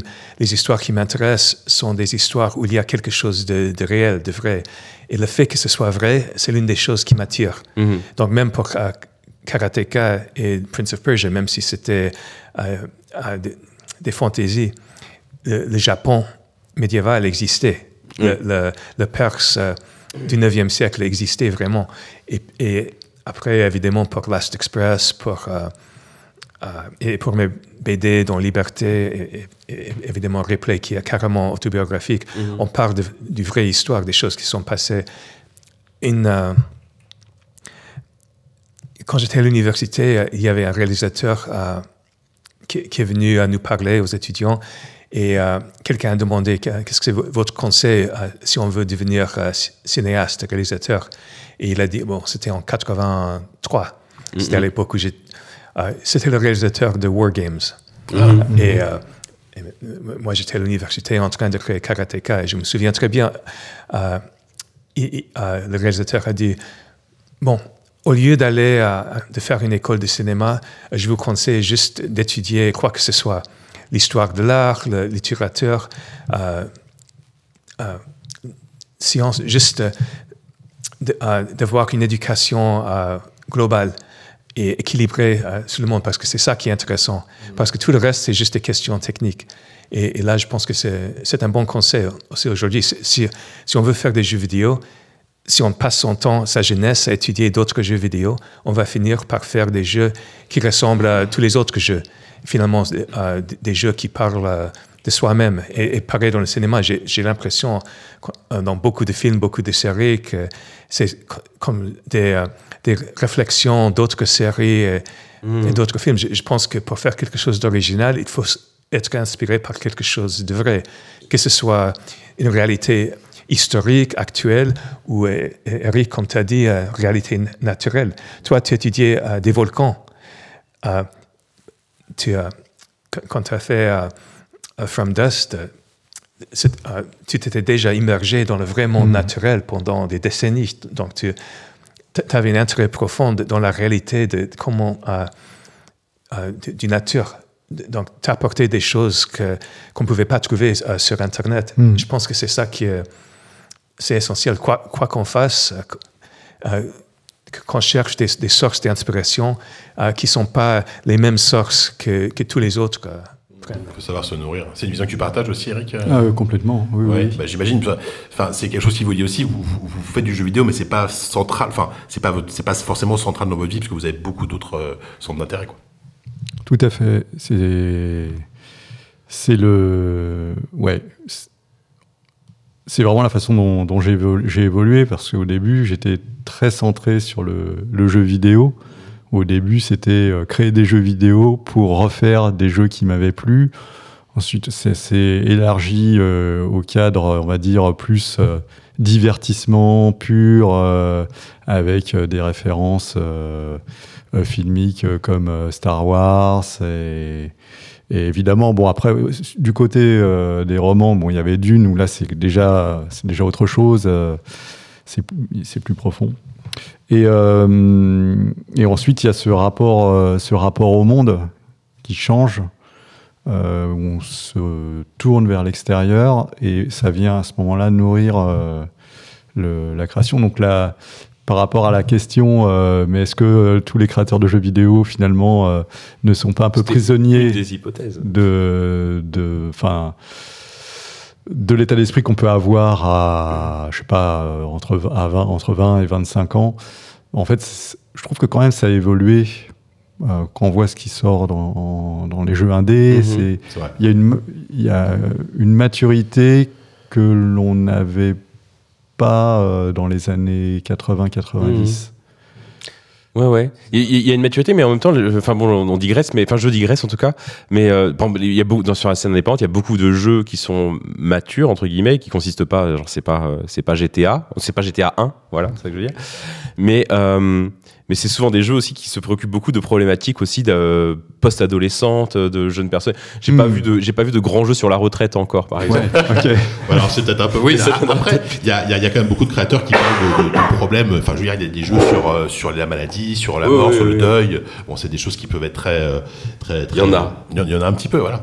Euh, est-ce que est-ce qu'on peut parler un petit peu je, je voulais juste parler un petit peu votre rapport à la technologie au sens large. On, peut Mais on vient de parler de technique, c'est une très bonne oui, transition. justement, Lucas. c'est une très bonne technique. Euh, Eric, euh, donc après évidemment euh, From Dust, euh, bon, ah, il y a eu, bon, il y a eu Papers, Please évidemment, donc qui ressort aujourd'hui, on l'a dit sur PS5. Euh, la, la réalité virtuelle, ça a été, ça a été un déclic, ça a été une découverte parce que on, donc vous avez suivi évidemment euh, par rapport à vos carrières toutes les évolutions technologiques possibles du jeu vidéo. Euh, la réalité virtuelle pour, pour toi, c'est quoi? C'est la dernière grande révolution? C'est juste moi, un, médi- médium en plus? Euh, c'est un- médium en plus et Ouais. c'est- une expérimentation. Enfin, pour Paper Beast, c'est une expérimentation, une expérimentation dans le domaine de la réalité virtuelle pour essayer d'exploiter ce, ce média au mieux Ouais. euh, et d'une façon euh, autant que possible originale par rapport à ce qu'on peut euh, voir dans le, dans le jeu vidéo. Donc c'est vrai que c'est un peu double risque, nouvelle technologie plus euh, contenu atypique. Oui, bien sûr. Euh, mais ouais, la réalité virtuelle n'est pas une, une finalité pour moi. Oui, c'est pas quelque chose. Tu, tu vas pas dire maintenant je vais Mais- faire que de la réalité virtuelle. euh, non, c'est pas forcément. c'est- c'est c'est- c'est dur. Déjà, déjà, je pense qu'en termes de, de business, c'est pas forcément hyper rentable parce que Alors, ça reste un petit marché. Le marché est plus petit. L'avantage, c'est que il y a moins de, de sorties. Il y a moins de concurrence. Mais bon, ça reste quand même euh, plus petit et surtout le, c'est quand même assez fra- fragmenté entre différents périphériques. Donc ça complique les portages, euh, ça complique euh, donc la création parce que il faut avoir souvent le périphérique euh, sur les yeux. Il faut que chaque personne dans l'équipe l'ait aussi. Enfin c'est c'est euh, tout plus plus au niveau euh, au niveau contraintes euh, techniques à créer. Et euh, aujourd'hui, je suis pas sûr de vouloir créer un jeu en réalité virtuelle encore. Continuer, ouais. Et pe- peut-être Jordan, du coup, toi, le- toi, j'ai l'impression que tu es un peu moins dans ce côté un peu. peut-être que je me trompe complètement, mais euh, par exemple, est-ce que la réalité virtuelle c'est quelque chose qui t'in- qui t'intéresse, qui t'a intéressé? Est-ce que un jour tu est-ce que tu, est-ce que tu as déjà testé euh, Qu'est-ce que tu en penses? Bon, la réalité virtuelle, euh, c'est, euh, l'idée m'intéresse. Bon, de- depuis longtemps, même euh, dans les années Oui, 80, parce que ça- on en parlait nouveau, déjà. ouais, il y avait on- les voyait années que- 90, qu'un jour euh, que, ça allait arriver. Aujourd'hui, non, j'ai pas beaucoup testé. De temps en temps, juste pour voir qu'est-ce que ça fait, mais pas beaucoup. Je, je joue pas chez moi et j'ai jusqu'ici, j'ai pas eu envie de, de faire quelque chose dans, dans, dans ce. C'est pas une chose qui, qui m'attire pour l'instant. L'immersion est vraiment incroyable. hein. C'est- Ah oui, bah, c'est- moi je suis un grand amateur. ouais. euh, mais voilà, c'est. euh, c'est au lieu d'avoir 10 kilos dans son sac à dos, on a 25 kilos dans son sac à dos. C'est- 5 sur la tête et, euh, et 30 degrés euh, de plus sur le visage. Quoi. Il, y a, y a une autre euh, révolution, parce que c'est vrai que la, la- la VR, on en a beaucoup parlé, on a même parlé après de métaverse là dernièrement. Euh, la révolution technique un peu du moment, enfin révolution, oui, Bon, en tout cas le, le grand changement de paradigme technique un peu qu'elle qu'elle vend en poupe, là c'est les histoires de... c'est l'IA, l'IA générative. Les modèles de langage, etc. Euh, donc, euh, Jordan, tu disais que la VR, tu n'y pas euh, forcément extrêmement sensible. Toi, en tant que, scénariste qui donne plus de mots, est-ce que toi, l'IA, ça t'intéresse? Ou au contraire, ça te fait, ça te fait, c'est quelque chose que tu méprises, que tu pourrais mépriser, parce que comme beaucoup de gens qui dont c'est le métier d'écrire, j'entends. Pour moi, c'est un outil. Donc, ce qui compte, c'est qui va l'utiliser et comment, pour quel but. Donc, euh, un, un outil en soi-même, c'est c'est pas, pas bien ou mal. C'est euh, c'est juste encore euh, des outils qu'on n'avait pas avant. Mhm. C'est peut-être que ironique, mais en tant que à mes projets personnels, euh, je reviens de plus en plus vers euh, des anciennes technologies qui existaient déjà au euh, 18e siècle. Donc, donc ça veut dire que je dessine avec À la main. euh, encre à la main sur papier. Et euh, les BD, c'est- la technologie des BD, euh, pour le lecteur, c'est pas beaucoup changé. euh, Mhm. On s'entend, c'est encore des livres euh, euh, sur papier. Ça Mhm. peut être en couleur et j'adore ça. C'est. je, prends euh, même euh, un soulagement parce que comme je travaille euh, beaucoup sur les écrans avec un clavier et, et ça de- depuis des, décennies, Mhm.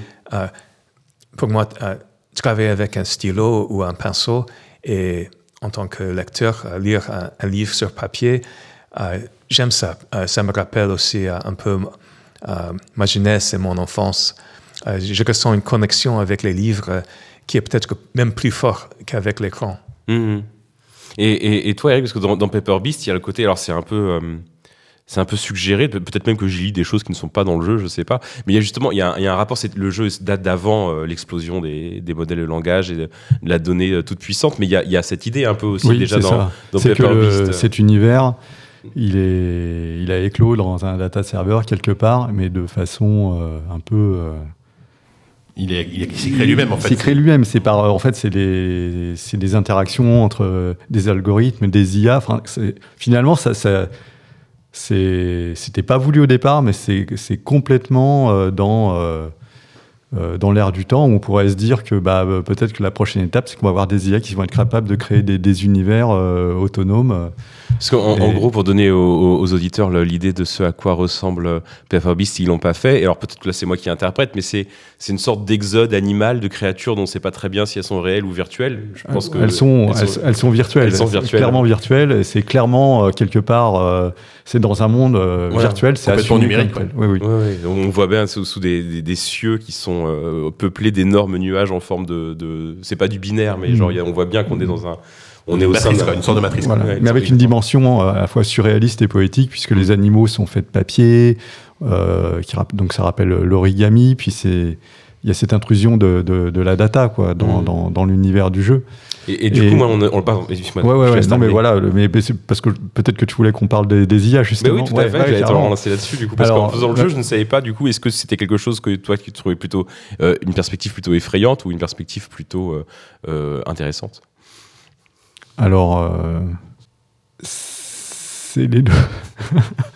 Bah oui. C'est comme- mais non, mais c'est. En, en- en- en fait, en disant ça, truc- je repensais que tu, une fois que tu m'avais raconté que tu, enfin que tu l'as déjà raconté ailleurs, c'était pas un scoop, mais euh, tu m'as raconté ton expérience sur le, le, le- sur un volcan ou qui était, qui avait, euh, qui était en éruption et tu avais dû slalomer entre les. C'est ça, c'est qu'il y a eu une pétée qui était assez forte et des, donc il y a des, des blocs incandescents qui sont retombés autour de nous et il a, fa- il a fallu garder, ne pas bouger justement Mhm. et observer là où les blocs tombaient pour, ne, pour, Voilà. pour rester euh, hors, de, hors de danger. Et, et j'y pense parce que là, ça- là, on est vraiment dans le truc fascinant et effrayant à la fois. Donc C'est ça.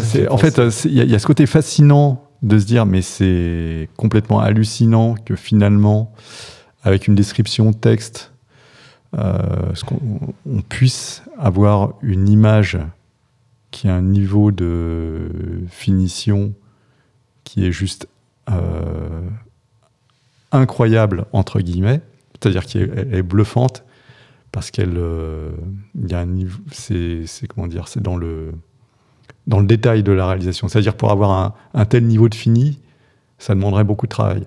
Mais à côté de ça, le contenu de l'image, il peut être assez, soit assez, il peut être assez stéréotypé souvent, euh, ou, euh, ou assez creux dans le sens où ça va manquer de d'intention.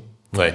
Et typiquement, on va voir un personnage, euh, si on nous montre, je sais pas, une illustration avec euh, euh, telle scène, tel personnage, bah, ils vont pas forcément bien se regarder. Enfin, il n'y aura pas cette connexion, il n'y aura pas cette résonance que, qui sera amenée par un, artiste réel. Bien sûr, Néanmoins, euh, c'est quand même complètement euh, hallucinant et je rejoins ce que disait Jordan, c'est un outil. C'est-à-dire que euh, malgré tous les défauts et tout le vernis que peut amener ces images en IA, on, on a ça peut être aussi une source d'inspiration.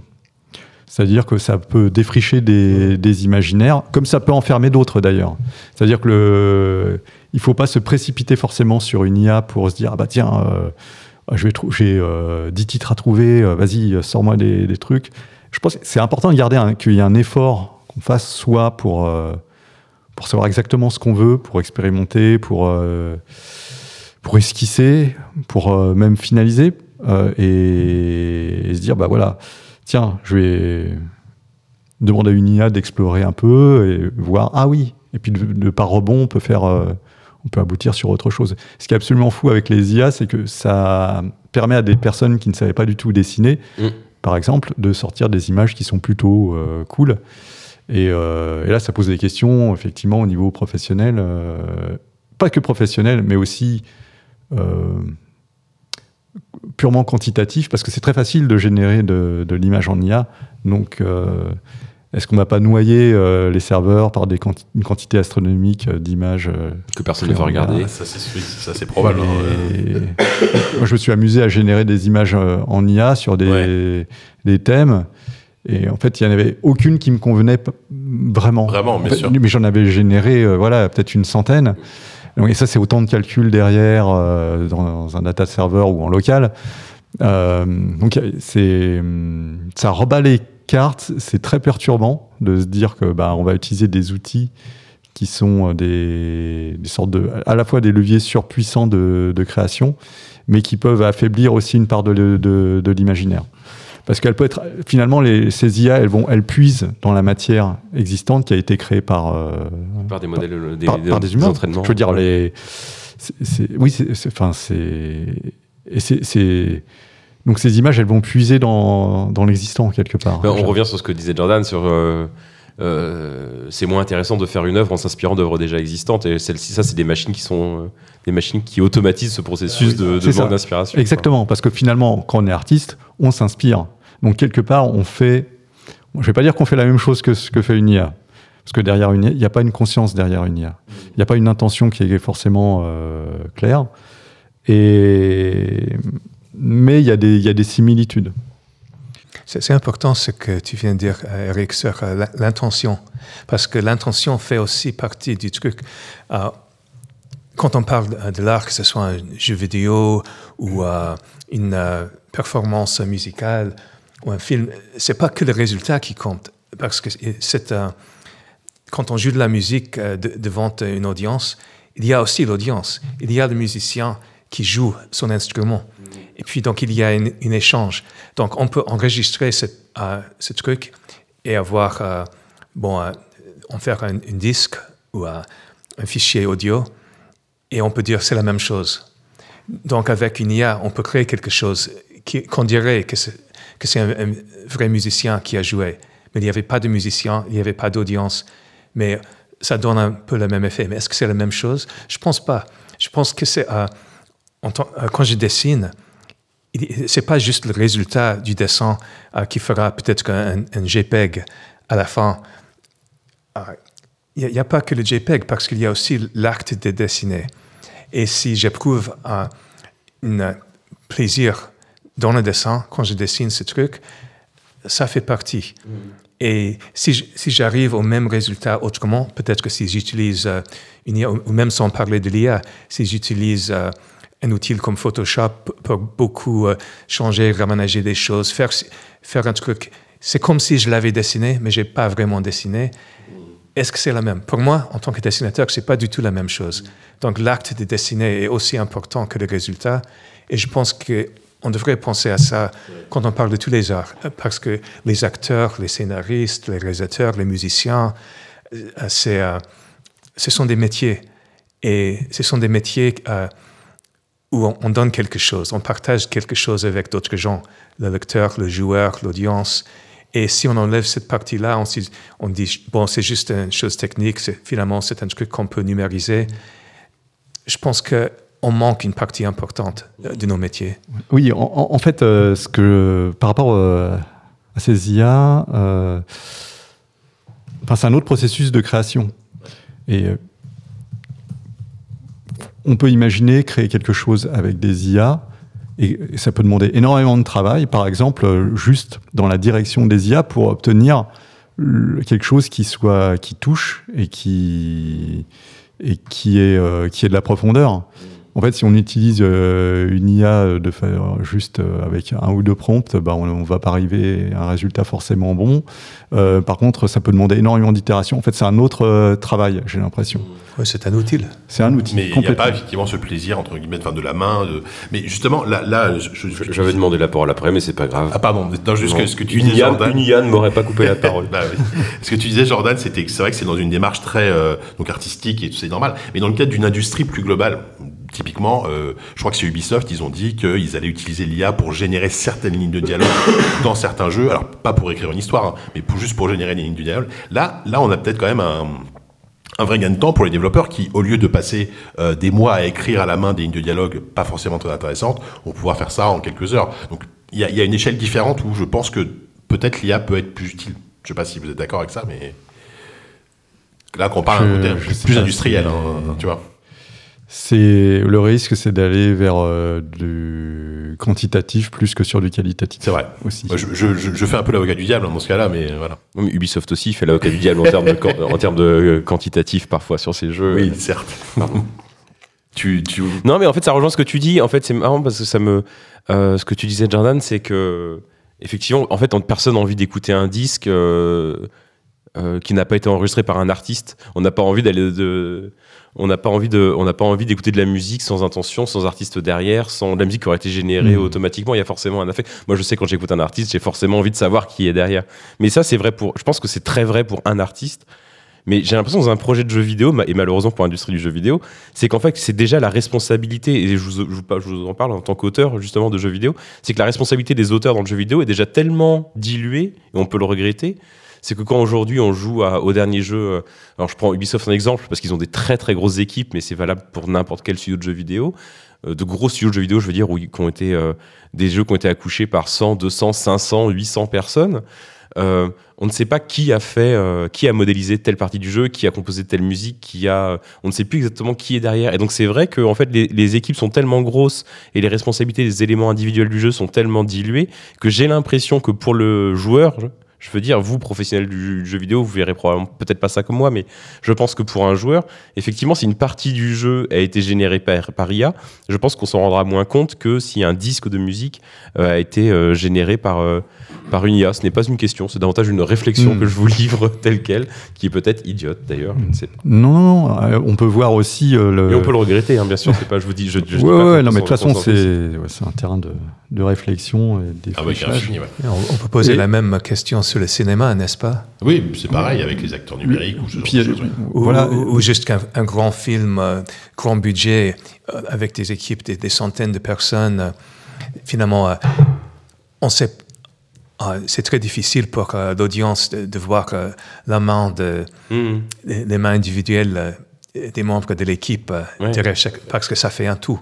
Ouais. C'est- pareil. Il y a un euh, générique de fin malgré tout, mais c'est vrai que les gens ne restent pas toujours le regarder. Non, voilà, oui, c'est sûr. Et, je pense que mais, euh, on a toujours envie de, euh, de mettre le nom d'un réalisateur ou, d'un créateur sur, un, un- un film ou un, un jeu vidéo.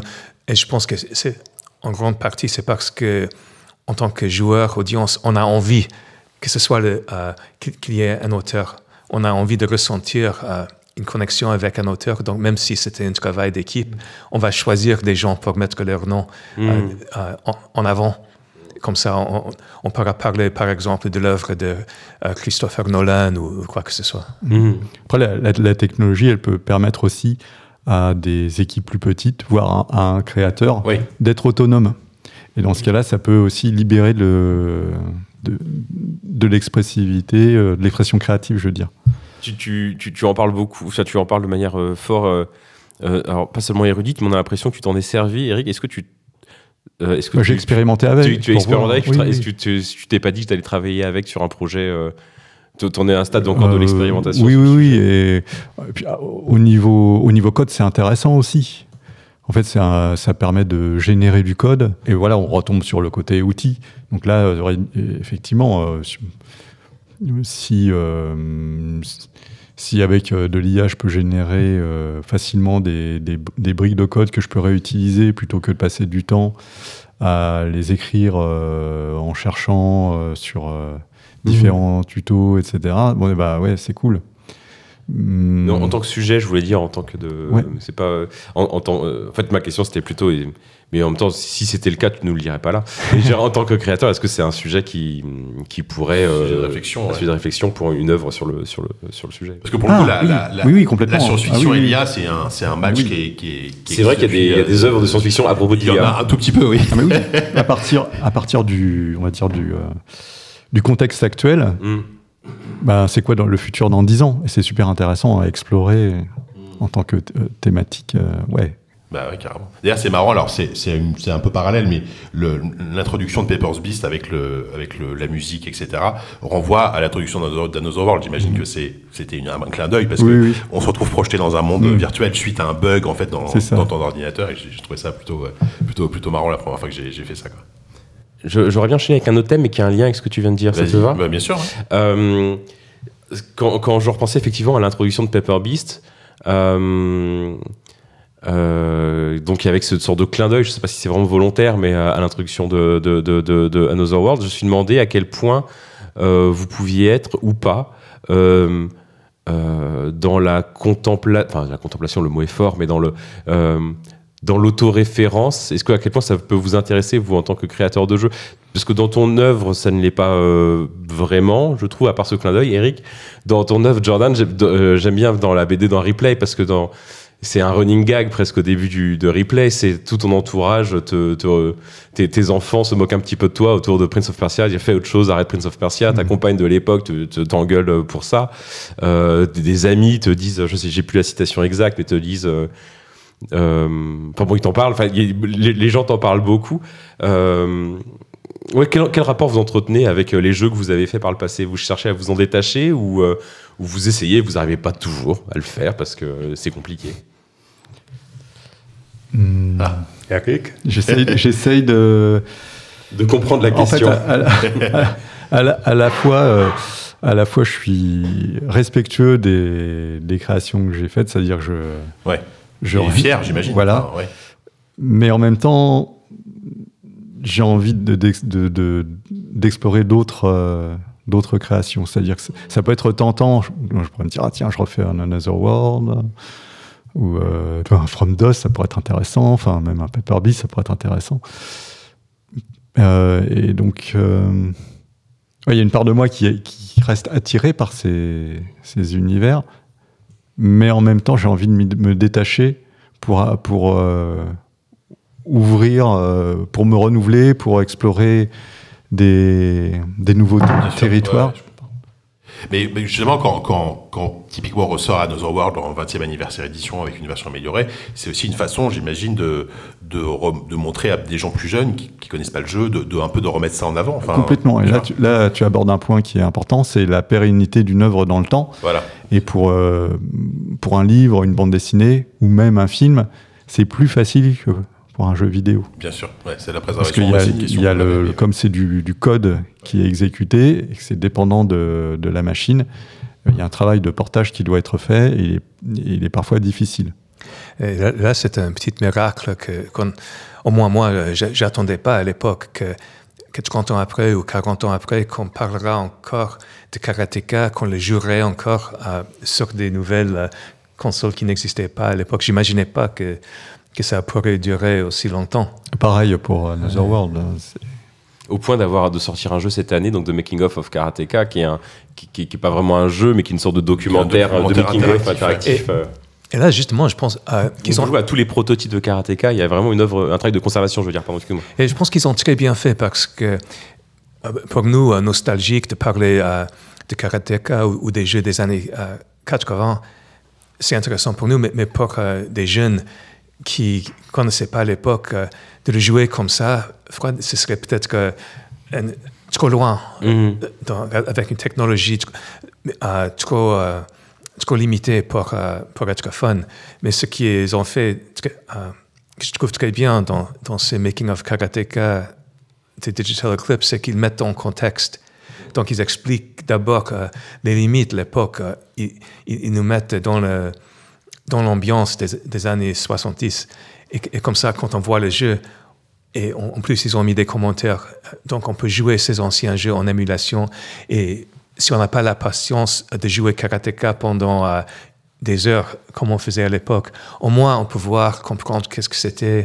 Et euh, donc, euh, même des, euh, des gens très jeunes aujourd'hui peuvent apprendre qu'est-ce que c'était cette euh, technologie et ce milieu de l'époque. Un peu comme une, euh, une- une exhibition de, du musée. Et je pense que c'est une très bonne façon de le faire. Ils devraient le faire euh, pour euh, beaucoup d'autres jeux Ouais, aussi. C'est vrai que c'est c'est très original euh, parce que de montrer le l'environnement de et le contexte de l'époque, c'est j'ai pas j'ai pas j'ai pas vu hein, ce qui a été fait, mais en tout cas le, le principe est, est génial, je trouve. Ben pour moi, pour, pour l'avoir utilisé, enfin pour la- je, je, je l'ai le, le jeu sur Steam, et c'est c'est presque la meilleure façon aujourd'hui de découvrir un jeu rétro, enfin un ancien jeu classique, etc. Parce que forcément, il y a des jeux qui ont, avec les standards d'aujourd'hui, qu'on vieillit. Enfin, rejouer des fois, c'est pas évident quand on est un jeune et qu'on connaît, qu'on a des habitudes de jeux vidéo. Et justement, je trouve ça super de. J'espère que ce genre d'initiative va continuer. Euh, The Making of Another World, par exemple, j'aimerais bien que ça arrive. Est-ce que, toi, t'aimerais un, un, un équivalent, on va dire, de sur Another World ou un autre jeu, bien sûr. hein Alors euh, peut-être Sachant qu'il y y, y y a euh, déjà il y a déjà un making of qui est avec euh, l'édition, donc Oui, c'est vrai. En fait, je sais pas. Il faudra que je vois ce qui, est, ce qui a été fait, mais je sais pas à quel point ce serait pertinent de refaire une édition s'il y a déjà euh, suffisamment de, Ouais. de données. Bah, tu peux faire l'édition 40 ans. Pour les... il, faut- il faudra bien à un moment donné y penser. C'est dans donc, combien de euh, temps les 40 ans ouais, C'est pas tout de suite. Hein. Ouais, pas encore, mais... Mais euh, du coup, oui, c'est vrai que, enfin, ce que ça rejoint ce que disait Corentin. Euh, quand on est un créateur avec votre carrière, avec euh, voilà, avoir fait tout ce que vous avez fait, des fois, on, peut résumer euh, votre carrière à c'est Eric Chahi, c'est celui qui a fait Another World, Jordan Mector, c'est celui qui a fait Prince of Persia. Est-ce que des fois, ça vous énerve pas qu'on vous résume parfois à un seul jeu ou vous assumez complètement ça Je sais pas si, tu vois ce que je veux dire. Les, jeux, les livres, comme, sont de nos enfants. Oui, Donc, on, on aime tous les enfants. d'accord. Et c'est une chance euh, que les gens viennent euh, 30 ans après et disent Ah oui, j'ai joué Prince of Persia. Ça, euh, ils parlent de leurs souvenirs de ces jeux. C'est euh, c'est super. Évidemment que j'aimerais qu'ils découvrent aussi mes derniers ouvrages, qu'ils lisent Replay, Mémoire d'une famille, qu'ils lisent Liberté ou Monte Cristo, Templier. Et donc, s'ils ont joué que Prince of Persia, et s'ils s'intéressent pas aux, aux trucs euh, plus récents, euh, je trouve un peu dommage, mais c'est quand même, Oui. c'est quand même, euh, c'est bien, Ouais, bien qu'ils ont joué Prince of Persia et qu'ils ont aimé. Donc, euh, oui, je suis, je suis content. Et, et souvent, je suis très touché par les choses que les gens me ra- racontent sur leur, euh, Des souvenirs qui sont. leurs souvenirs euh, oui, de, de Prince of Persia, de, de ces anciens jeux. oui. Eric, c'est pareil? Ah oui, oui, ça, c'est- ça me fait toujours plaisir quand des personnes viennent me voir pour parler de, de Another World Ouais. euh, ou d'autres ou d'autres jeux. hein, mais c'est vrai sûr. que c'est c'est toujours. euh, ou- en fait, c'est, c'est- ce, qui est, ce qui est drôle, c'est que euh, genre peut-être un ou deux ans après la création d'un jeu, comme on, on en a, on a un peu forcément souffert. Oui, bien sûr. Bon, on, on est content, mais, euh, mais plus le temps passe, plus on apprécie, enfin, moi, plus j'apprécie qu'on me parle de mes anciens jeux. Ah oui, Ouais. ouais, je vois ce que tu veux dire. C'est vrai qu'il y a juste, bah, je te laisse la parole après, mais c'est vrai qu'il y a souvent des créateurs avec qui j'ai pu parler, des créateurs indépendants, etc., qui juste après la sortie de leur jeu on déteste leur jeu en fait. Enfin, ils en ont marre, ils veulent passer à autre chose, etc. Est-ce que c'est des choses que vous aviez ressenties à l'époque quand vous avez enfin, euh, à la fin d'une prod, euh, vous- avez envie de, vraiment de le, le jeu, vous en avez marre, vous voulez passer à autre chose, quoi. Enfin, c'est, j'ai l'impression que c'est ce que vous avez pu ressentir sur certains de vos jeux, quoi. Ou des œuvres en général aussi. Oui, certains de vos œuvres, d'ailleurs, que ce soit des jeux ou autres. hein, d'ailleurs, il n'y a pas que ça. Mais... Non, c'est les enfants. Ils les aiment Oui, comme les les enfants. Et tu aimes toujours tes enfants. vous, vous détestez pas vos enfants, c'est vrai. Et, et l'ironie euh, cruelle euh, du métier de jeu vidéo, c'est- que quand on fait- euh, parle au public euh, dans des interventions, dans des, des interviews, on a rarement euh, l'opportunité euh, de parler des choses actuelles qu'on est en train de faire, qui nous passionnent. Il faut parler du, euh, du dernière sortie. Et ça peut être une chose sur laquelle on a travaillé il y a un an, deux ans, trois ans. Mais, les, les choses en cours, les projets en cours, d- surtout quand ils ne sont pas encore annoncés, Ouais. do- doivent rester des, des secrets. Alors que vous avez envie d'en parler. Vous, devriez avoir envie d'en parler, j'imagine. Enfin, forcément. Oui, parce qu'on a vous avez toujours une- plus d'énergie pour parler des choses Oui. euh, euh, actuelles Ouais, ouais, que des sûr. choses passées. Mais Ouais, bon, ouais. c'est la vie. Ouais, je comprends, c'est pareil. euh, Mhm. t'as- T'as envie de parler. J'imagine que. Enfin, je sais pas sur quoi tu travailles actuellement, mais j'imagine que t'as as envie de partager ce genre de choses. euh, euh, voilà, avant de Oui, pouvoir oui. se dire. bon, Après, c'est voilà, faut, faut garder la, la fraîcheur. C'est ouais. Au moment de la sortie. Enfin, faut préserver cette fraîcheur pour le, le public. Ouais, c'est normal, je comprends, c'est sûr. Une question. hein. Pour parler d'une œuvre qui n'a que 6 mois, donc du coup qui est, qui est récente, pour reparler de, de replay, à un moment dans replay, euh, Jordan, un de tes amis français te dit, alors que tu regrettes, c'est la question la plus idiote du podcast, alors que tu regrettes, je ne sais plus quelle décision passer, j'ai j'ai pas noté le contexte, il te dit arrête de regretter, la vie n'est pas un jeu vidéo, on ne peut pas rejouer. Et moi, j'ai trouvé ça très intéressant d'un point de vue personnel parce que moi, mon grand regret dans la vie, c'est qu'il n'y ait pas de fonction de quick save, quick load. Moi, j'aimerais beaucoup pouvoir Dans la vie sauvegarder dans la vie.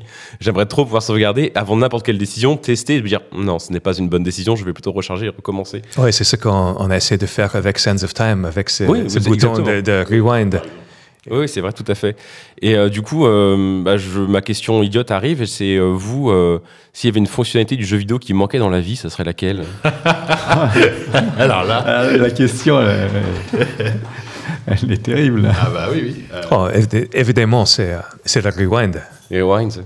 Il y a la vie infinie aussi. Il y a le champion de Mario, mais ouais, mais le rewind peut t'amener à, à des mauvaises décisions. j'aimerais bien pouvoir sauter euh, plus loin. Ouais, voilà, tout simplement. Ouais, c'est- le truc le plus limite la base du jeu vidéo, mais c'est vrai qu'on l'a pas. le saut de Mario, voilà. Je sais pas si Eric, t'as une réflexion euh, très très profonde par rapport à cette question. Ça me laisse sans voix. Je sais pas. Ah, mais c'est vrai que pouvoir euh, revenir, euh, revenir à un, é- un état antérieur et se dire, bah voilà, j'aimerais bien explorer ce qui se serait passé. Oui, c'est sûr. Sinon, euh, ouais, qu'est-ce qu'il pourrait y avoir d'autre? Sinon, on peut enchaîner. Et puis, si j'avais à- d'ici la fin pour Si penser à quelque chose. vient, ouais. Moi, justement, enfin là, c'est vraiment une question qui n'a rien à voir, mais je pensais à ça. Ça, ça- ça fait combien de temps que tu habites en France maintenant, Jordan 15, 10 ans? Non, presque 10 ans Ah, je suis déménagé de Los Angeles à Montpellier en 2016. Ah, donc ça fait pas 10 ans encore, mais. euh, Donc ça fait euh, bientôt 7 ans. Ouais, d'accord. Mais et le fait de. Enfin, j'imagine que si tu restes, c'est que, tu aimes la culture française, tu, voilà, ça se passe bien. Tu, tu reviens régulièrement aux États-Unis, j'imagine, quand même? Oui, j'ai toute ma famille euh, aux États-Unis, à, Ouais. à New York, mais maintenant on a un peu une pied dans chaque continent. Donc Oui, ça, je- ça bah- veut dire euh, beaucoup voyager. Dans, dans Replay, c'est ce qui, c'est ce qui, c'est ce qu'on ressent un peu, c'est qu'il y a beaucoup d'allers-retours. Vous vous retrouvez souvent bah, pour les fêtes euh, à New York, euh, ce genre de choses. euh. ça, ça, c'est intéressant. Du coup, ça, ça te fait. Du, du coup, tu, tu as des enfants. Bah, on les voit, tes enfants. Ils, ils ont un peu une double culture française euh, américaine. Ou... Oui, bon, à, à partir euh, de- de- depuis euh, depuis sept ans, on oui, je suis venu avec euh, mes enfants et donc on, on a un peu les les deux cultures euh, américaines et européennes. Mais, ça aussi, c'est- l'une des raisons pour lesquelles j'avais euh, choisi le titre euh, euh, Replay. Pour, pour la BD, parce que la génération précédente, ma, ma famille était d'origine européenne, euh, donc ils, ils, ils- ils ont, ils se sont sauvés de l'Europe pendant la Deuxième Guerre mondiale pour s'installer en Amérique, euh, grâce auquel je suis euh, né à New York, je suis américain. Et moi, j'ai fait euh, dans l'autre sens. Euh, je suis parti des États-Unis pour euh, m'installer à nouveau en Europe, en France. Ouais, ouais. Euh, Donc, c'est une sorte de, de replay Ouais. à, à l'inverse. Oui, et puis, il y a ce côté euh, euh, replay de jeux vidéo. Ouais, évidemment, évidemment, c'est clair. Euh, du coup, ah, bon, du coup, on, était parti sur autre chose. Non, mais justement, euh, comme on repart de, on parle de la vie et de, et de, et de ta vie, euh, Jordan, je reviens au, au, bouquin. Il y a un, thème, qui, traverse tout le livre, c'est euh, l'histoire de euh, probablement thématiques euh, qui ont beaucoup à voir, j'imagine, avec euh, la culture juive. C'est l'histoire le poids de la tradition, les rituels, les ancêtres, la question de l'héritage. Ça revient beaucoup. Et par contre, il est, très peu question de religion à proprement parler dans le bouquin. À part, il y a un chapitre que moi j'ai trouvé très joli sur la fête de Pessa, sur la Pâque juive, que tu célèbres donc tous les ans avec la famille. On te voit enfant. Je crois, si je me rappelle bien la scène, je vais pas refaire toute l'histoire, mais on voit ton père qui raconte comment euh, Pessa euh, nous apprend qu'il faut être. Pardon si je fais de la mauvaise lecture de texte, mais nous apprend qu'il faut être prêt à tout quitter à tout moment, qu'il s'agisse euh, donc des Juifs de l'Antiquité qui fuient l'Égypte, ou euh, à la veille de la guerre, comment euh, ta famille, par exemple, a quitté, a, eu la préscience ou le, de, de, quitte- de quitter de, quitter l'Autriche avant la montée du nazisme. Et du coup, euh, toi, tu le, j'ai pas trop compris. Tu vas me le dire. J'ai envie que tu me fasses de, l'explication de texte. Est-ce que toi, tu vis le fait d'avoir quitté les États-Unis pour rejoindre l'Europe il y a dix ans, comme quoi donc il y avait totalement un lien avec la question précédente. Et tu le, évidemment, c'est pas à la veille d'un drame, euh, mais est-ce que tu le vis comme euh, aussi comme un, comme l'impression de commencer quelque chose de nouveau. Est-ce que tu te félicite d'avoir pris cette décision-là? Est-ce que et comment tu penses que ta vie aurait, est-ce que tu penses que ta vie aurait été différente si tu étais resté euh, aux États-Unis à ce moment-là? Là, là, euh, je pense que on peut pas vraiment comparer euh, le déménagement que j'ai fait il y a sept ans pour des raisons professionnelles sous des conditions presque idéales pour un projet de jeu vidéo. Bien Ah, sûr. On peut pas le comparer à, ce motif à- à la fuite de ma famille pour sauver leur vie en situation de, de réfugiés où, où il fallait tout perdre, tout laisser euh, dehors et avec leur vie vraiment en danger. Mhm. Mais, mais, euh, mais c'est intéressant parce que ça, ça, c'était une chose qui m'avait d'abord. euh, euh, j'ai hésité à mettre mon parcours en tant que créateur de jeux vidéo dans Replay, dans, ce- dans ce livre, parce que je pensais, je trouvais que l'histoire de- des, des générations précédentes était beaucoup plus passionnante, plus intéressant, et que ma- euh, mes petits problèmes, euh, bon, est-ce qu'on est-ce qu'on on- va arriver à Alpha en temps pour sortir le, le jeu pour Noël? C'est, euh, C'était presque ridicule à côté. mm. Mais finalement, euh, j'ai euh, j'ai pris la décision de, de mettre mon parcours dans, dans le livre, dans cette, vraiment une histoire de trois générations en parallèle avec des rebondissements, euh, des allers-retours dans le temps. Et j'ai fini par, par me dire que chacun vit sa vie. On ne choisit pas si nos problèmes seront petits ou grands. Il, faut juste se débrouiller avec euh, ce qu'on a. Et il y a quand même des thématiques qui, euh, se répètent, euh, mais, mais- mais dans des formes différentes, co- comme, de, euh, comme euh, une sorte d'écho dans le temps. Et euh, même le fait de retrouver certains thèmes dans mes jeux vidéo, dans les histoires même de Prince of Persia ou de Last Express, de façon inconsciente ou sans, sans le vouloir, j'ai mis des choses dans mes jeux qui, a- qui avaient une autre source, une source plus lointaine, euh, dont je n'étais pas conscient. Il y a- un côté auto- autobiographique dans tout ce que tu tout, tout ce que tu fais, tout ce que tu as fait finalement, qui est inconscient ou inconscient, qui est très présent finalement dans, dans tout ça. Dans Prince of Persia, peut-être un petit peu moins. Je sais Non, pas. hein, mais- Peut-être que. En- mais- en- Enfin, c'est intéressant parce que j'a- j'aurais jamais dit, avant d'écrire Replay, j'aurais jamais dit que Prince of Persia ait une côté autobiographique. Pour moi, c'était une histoire pure fantasy. Mais justement, en train de, euh, d'écrire et de dessiner ce livre, quand, il me fallait résumer euh, l'histoire de Prince of Persia, je me suis rendu compte que c'était en fait l'histoire d'un réfugié qui arrive en Perse euh, d'un autre pays et du coup euh, c'est- quelqu'un de normal qui se trouve jeté en prison par un, vizir méchant qui s'était emparé du pouvoir parce que le roi est, absent ou, et le royaume est, dans une sorte de, tyrannie. Donc du, coup cette c'est la situation d'un réfugié qui se, qui se retrouve, euh, qu'il a tout perdu, donc il devrait se battre pour euh, survivre et finalement pour euh, épouser la princesse et devenir, euh, devenir un, un prince. Mhm. Finalement, c'est de façon déguisée, inconsciemment. C'est Ouais, l'histoire de tous les réfugiés qui, qui, qui doivent recommencer de zéro dans un autre pays ou qui, ont, qui se trouvent sous un gouvernement tyrannique qui essaie de leur tuer. Euh, Parce que ça, il y a un gouvernement qui, du coup, essaie de tuer euh, ses propres euh, citoyens. Ça, c'est une histoire, euh, une situation des jeux vidéo, mais c'est aussi une, situation, de, malheureusement, de, de la vraie vie, euh, souvent et, et pour beaucoup. C'est, moi, j'ai, j'ai la chance de, de jamais avoir vécu ça, mais le- mon père et mes grands-parents, si. Mhm. Et, et- de manière plus anecdotique, d'ailleurs dans le livre, il y a aussi, enfin je sais pas si c'est anecdotique, mais je crois qu'il y a une scène, une case comme ça où on te voit parler avec ton grand-père qui parle d'un, de ses tableaux qui lui, qui compte le plus à ses yeux, je crois, qui a été peint par sa sœur. Ah oui, ça c'était une autre de, de ces découvertes euh, ah, inattendues. Euh, Parce que oui, euh, j'avais le souvenir de mon grand-père euh, euh, qui était médecin d'origine euh, autriche-anglois, qui avait euh, chez lui à New York, euh, quand, quand j'avais 11 ans, il avait ce tableau euh, peint par euh, sa sœur à Paris euh, en- entre les deux guerres. Et euh, pour moi, c'était euh, Samson et euh, Delilah. En, en français, on dit Samson et Dalila. Samson et Delilah. oui. Ouais.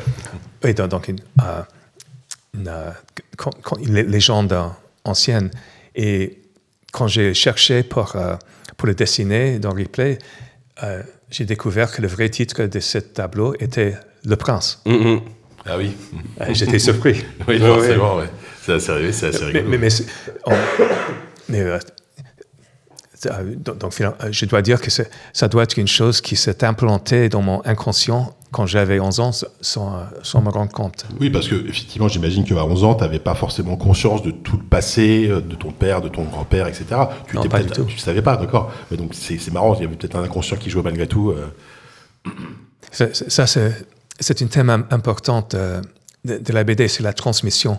Les, les choses qu'on reçoit de, euh, de nos parents, de nos, nos gros-parents, Ouais. mais souvent ça- ça- ça- sans que ce soit voulu, sans se rendre compte. Mhm. Et euh, le- la transition est, hasardeuse, mais euh, toi, Eric, euh, du coup, euh, enfin donc Jordan, tu racontes dans ton livre comment tu tu as tout plaqué pour donc venir, enfin tout plaqué. Je sais pas si tu as tout plaqué car tu retournes voir ta famille à New York, mais tu es tu as changé radicalement de de pays pour venir pour venir euh, du coup t'installer euh, à Montpellier. Euh, toi, Eric aussi, tu as, quitté Paris pour venir habiter à Montpellier. Oui, oui, enfin, Le changement est moins Oui, radical. sûr. Donc c'est c'est une chose en commun. On a tous les deux, euh, on est venus à Montpellier pour les jeux vidéo. Oui, Oui, ça, Bon, c'est vrai. il n'y a, pas la rupture de, de la langue, donc c'était C'est- facile. Oui, oui, Facile, Point ouais. d'accent parfois, mais euh, mais tu. euh, mais par contre, toi, il y a- quand même cette idée du voyage, c'est que toi, je sais que tu, enfin, on l'a déjà dit, hein, tu veux dire, tu l'as, je me, je vais peut-être même te faire te répéter, mais euh, tout en restant euh, basé en France, toi, tu as toujours le euh, la bougeotte, tu vas, as beaucoup allé à travers le monde pour voir des volcans, on en a Oui. beaucoup parlé. Euh, le, de- de- le désert aussi, je crois, il y a une époque. Oui, Euh, c'était la, la même période. C'était la même période. Ouais. Mais ça, c'est, je voulais dire, c'était une période, mais où c'est toujours, c'est toujours le cas aujourd'hui. Alors, ouais, ça fait. Bah, les volcans, moins. Euh, c'est bizarre parce que le- le- les volcans, il y a quelques. Donc, il y a. C'était en 2013. On, avec un collègue, on a créé une application pour la cité du volcan sur l'île de la Réunion. Donc, il y a un simulateur d'éruption volcanique. Et hum, donc, les dernières euh, on va dire, éruptions majeures que j'ai vues, c'était sur le piton de la Fournaise. Et c'était euh, juste après cette période-là. Euh, donc j'ai toujours cette attirance pour les volcans, mais moins, c'est moins viscéral. D'accord, ok. Tu as fait le tour des volcans. Non, c'est pas ça. C'est que le- l'attrait. Enfin, en fait, je me focalise sur différents sujets et ça. J'ai du mal à me focaliser sur plusieurs sujets simultanés avec euh, tout de même quand même le, le jeu vidéo qui reste toujours un fil conducteur principal. Aujourd'hui, la, la musique me. Je suis très. J'adore la, la musique, mais d'un point de vue euh, instrumental. Tu composes de la musique en ce moment Euh, bah, un tout petit peu, pas beaucoup, mais euh, enfin, et puis c'est surtout le, le plaisir de jouer d'un instrument de musique avec en groupe. Ah, d'accord. Et donc les, les passions évoluent. Ouais, est-ce qu'une passion en chasse l'autre, du coup euh, C'est c'est par, rapport au temps dont on dispose. Évidemment, oui. C'est ça. Oui, oui, oui, oui, je comprends. Parce que je- j'adorais encore euh, courir sur des, des volcans, hein, mais Est-ce que tu as déjà essayé de faire de la musique sur un volcan avec Non. une guitare non Bon. Et on aperçoit deux instruments près. euh, Je, je dévoile Je- je l'intérieur, en je même temps nous a- invites chez toi, mais il y a un je instrument. y a des amplis, il y a- il y a des amplis guitares là Ouais, dans un coin là. Des, instruments à cordes plus ou moins euh, de- surtout la, c'est de la basse que je, mon instrument de prédilection, c'est la basse. D'accord. Et alors bon, même si toi tu donc tu, ne- tu n'as pas fui, euh, tu n'es pas tu n'as pas dû sauver ta peau pour pour euh, euh, pour pa- euh, partir de France, mais Mm. il y, a- il y a ça dans ton œuvre un peu quand même. Je me disais dans Another World, c'est un- c'est c'est c'est vraiment un jeu de, de fuite en avant en fait. Euh, C'est bah, c'est une évasion, euh, une une évasion, de évasion. la- de, de- une évasion du réel aussi. Parce que le, c'est vrai. le, réel, le, le réel, euh, le réel fait peur. Des fois, c'est un peu nul le réel, on va pas se Quand on, mentir. voit, non, mais quand, Non, quand- faire peur. quand on voit le, le- le- l'état du monde, ça fait peur, quoi. Ouais, bien sûr. Ça fait, c'est, enfin, c'est terrifiant même. Ouais, ça peut être inquiétant, ouais. Enfin, c'est plus qu'inquiétant en Ouais, fait. ouais. Pour... enfin, non mais et du coup le... j'ai toujours eu un refuge de- dans l'imaginaire parce que j'ai eu une enfance où euh, qui était, euh, enfin, c'est super bien passé quoi en famille tout ça. Au niveau de la scolarité, j'ai eu des moments un peu durs et c'est vrai que l'imaginaire euh, me permettait de C'est un de, refuge. de, ouais, de, de m'évader. C'est toujours, euh, je suis- j'ai toujours été euh, réservé, timide, donc c'était euh, ma bulle. L'imaginaire, c'était ma bulle d'évasion. Et ça, c'est quelque chose qui est toujours le cas aujourd'hui. Oui. C'est toujours une bulle? Moins, moins aujourd'hui. Ouais. Je suis peut-être devenu plus sociable aujourd'hui, je sais pas. Mais c'est vrai parce que je faisais la, ouais, je faisais la, la recension dans l'œuvre, donc euh, Pepper Beast aussi, c'est une histoire d'exode. euh, je voyais dans, dans From Dust au début, je voyais pas le côté. Mais en fait, c'est pareil, on fuit des éléments. Les, tu dis Mm. le monde qui est inquiétant et on sait plein de raisons pourquoi il est inquiétant aujourd'hui, notamment les catastrophes, le, le réchauffement climatique, ce genre de choses. On voit bien, et From Dust, c'est il y a ce côté-là aussi, fuir d'un- d'un- un, environnement naturel qui n'est plus accueillant et qu'il faut réussir à traverser pour aller vers un ailleurs euh, qui l'est davantage. oui, c'est, c'est réussir à, vivre avec un environnement euh, qui, est, euh, qui est surpuissant, qu'on ne maîtrise pas. En fait, il y a, y a un rapport à quelque chose qui n'est pas sous maîtrise, qui me fascine énormément. Euh, à la fois dans le jeu vidéo, on a envie de maîtriser ce qu'on fait, mais euh, dans le réel, euh, et, su- et surtout au niveau naturel, je trouve ça rassurant de se dire qu'il y a des choses qu'on ne maîtrise pas. Et quand je vais sur un volcan, Oui, bah oui. c'est totalement immaîtrisable. Euh, C'est important qu'il y ait une force supérieure, en fait, euh, la nature, euh, en l'occurrence, qui soit, qui soit là pour te rappeler à quel point peut-être on est, on est tout petit. Enfin, je sais pas si c'est ça que tu Ben euh, oui, oui, c'est les forces géologiques telles les volcans euh, ou l'océan, c'est c'est une évidence, mais le le vivant le vivant aussi est une Ouais. est une force. Il y a une puissance qui peut être plus discrète, mais elle est elle est elle est, elle est réellement là. Et et, euh, et dans le, le monde dans lequel nous vivons, qui est hyper technologique, euh, où tout est assez euh, normalisé, formaté, enfin, on- finalement, nos, repères euh, manquent. euh, Enfin, à la fois, on, vit dans un monde qui est incertain, mais, euh, mais il est extrêmement jalonné et balisé.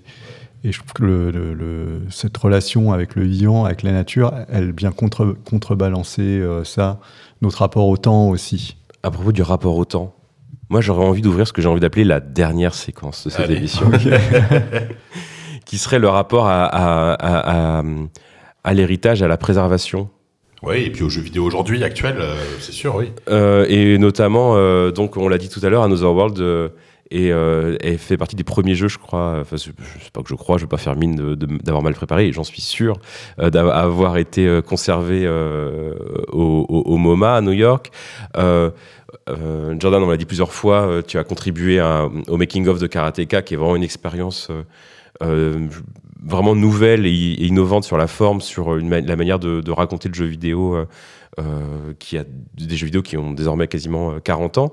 Vous, en, tant que, que, que, que, que dé- désormais vétéran de l'industrie, la question de la préservation du jeu vidéo, vous trouvez ça important? Vous trouvez ça un peu futile? Ou vous pensez que ça mérite, comme n'importe quel autre média, d'être d'être euh, d'être euh, d'être euh, d'être conservé aujourd'hui Ah oui, c'est très, très important de, préserver le, Ouais. le jeu vidéo. Le jeu vidéo, les machines aussi qui servent de support à ces jeux, c'est. Finalement, c'est le rapport, ça remonte à ces quelques décennies. C'est Oui, c'est pas jeune par beaucoup, rapport hein. à d'autres médias comme le cinéma. ouais. c'est très peu. Et dans, dans 50 ans, euh, bah, la plupart des machines euh, enfin, au bout, ne marcheront peut-être plus. Donc comment on préserve ça? Comment on garde la mémoire de ces machines? Donc il y a des... Avec des émulateurs, on peut faire déjà beaucoup de choses, mais il faut faire les choses à temps. Et euh, là, ce qui m'inquiète, par exemple, c'est euh, tout l'aspect déma- dématérialisé, les consoles actuelles qui fonctionnent énormément dématérialisées. Comment, on, peut- comment on va préserver ça? Comment on va conserver From Dust, qui n'est disponible qu'en dématérialisé, je crois? Euh, oui, alors euh, en fait, il y a Il y a eu, une je crois qu'il y a eu une édition. euh, Ah ouais En Mais- physique ouais, ouais. Mais, euh, mais ouais. Ah oui, bah, ap- après, si on veut penser à l'inverse, c'est- ce sont des données numériques, donc par essence, on peut les copier et les diffuser à l'infini. Complètement. C'est faut- ça aussi que. Alors, c'est peut-être du piratage, certes. Là, il y a, peut-être un problème de bon, légalité, mais bon. euh, Ouais, voilà. Moi, je suis d'accord, mais bon. Oui, c'est c'est très important. Et il y a un gros challenge autour euh, de la préservation en numérique. Mm. Euh, bon, pour, plein de raisons. Du, euh, du papier euh, et du pellicule, ça se garde pendant des centaines d'années sans problème. Mais quelque chose qui est en numérique, donc il faut la machine pour comprendre qu'est-ce que c'est. Et il y a aussi le- les mémoires des gens, les témoignages. Ça, c'est très important parce que maintenant, les gens qui étaient là au début de la création de- des premiers ordinateurs euh, et jeux vidéo, euh, c'est maintenant qu'il faut, euh, il faut recueillir, enregistrer cette, ces souvenirs. Euh, sinon, ce, sera perdu. Je, pen- je pense que c'est comme c'est comme c'est intéressant pour nous maintenant de- d'apprendre sur le début du cinéma à des, de- des autres médiums, des autres avances technologiques, euh, c'est très important de, faire ça aussi pour euh, les jeux vidéo. C'est vrai, qu'au-delà de garder euh, une trace de l'œuvre, euh, garder une trace de les gens, des gens qui ont fait cette œuvre, c'est aussi euh, hyper important. Et ces gens-là, ils sont pas éternels, donc euh, c'est important aussi de célébrer aussi ces chats euh, bah, via des musées ou des, des, des- documentaires comme King of Karateka et tout ça. C'est vrai que c'est- quand même essentiel. Enfin, Ouais, c'est très, bien qu'il y a maintenant des musées, mais aussi des, organisations bénévoles, des, passionnés des, des jeux rétro, de l'histoire informatique, qui, mettent un- qui fait beaucoup de travail pour faire ce que euh, les grandes sociétés ne font pas, pour, pour préserver Oui, cet euh, c'est vrai que patrimoine. c'est vrai que c'est triste parce que les, les éditeurs de jeux vidéo sont eux-mêmes les premiers à euh, complètement délaisser leur héritage, souvent euh, Nintendo, et etc. Alors Nintendo, c'est une exception. ça change. Ouais, enfin, il y a, il y des exceptions. Oui, il y a des mais, exceptions, mais là, dans le cinéma, c'était pareil. Les, les studios euh, euh, d'Hollywood anciens ont- et, et aux États-Unis, en France, ont, ont souvent jeté les anciens films. Donc, donc, euh, ils ne voulaient pas le garder parce qu'il n'y avait plus d'argent de gagner dessus.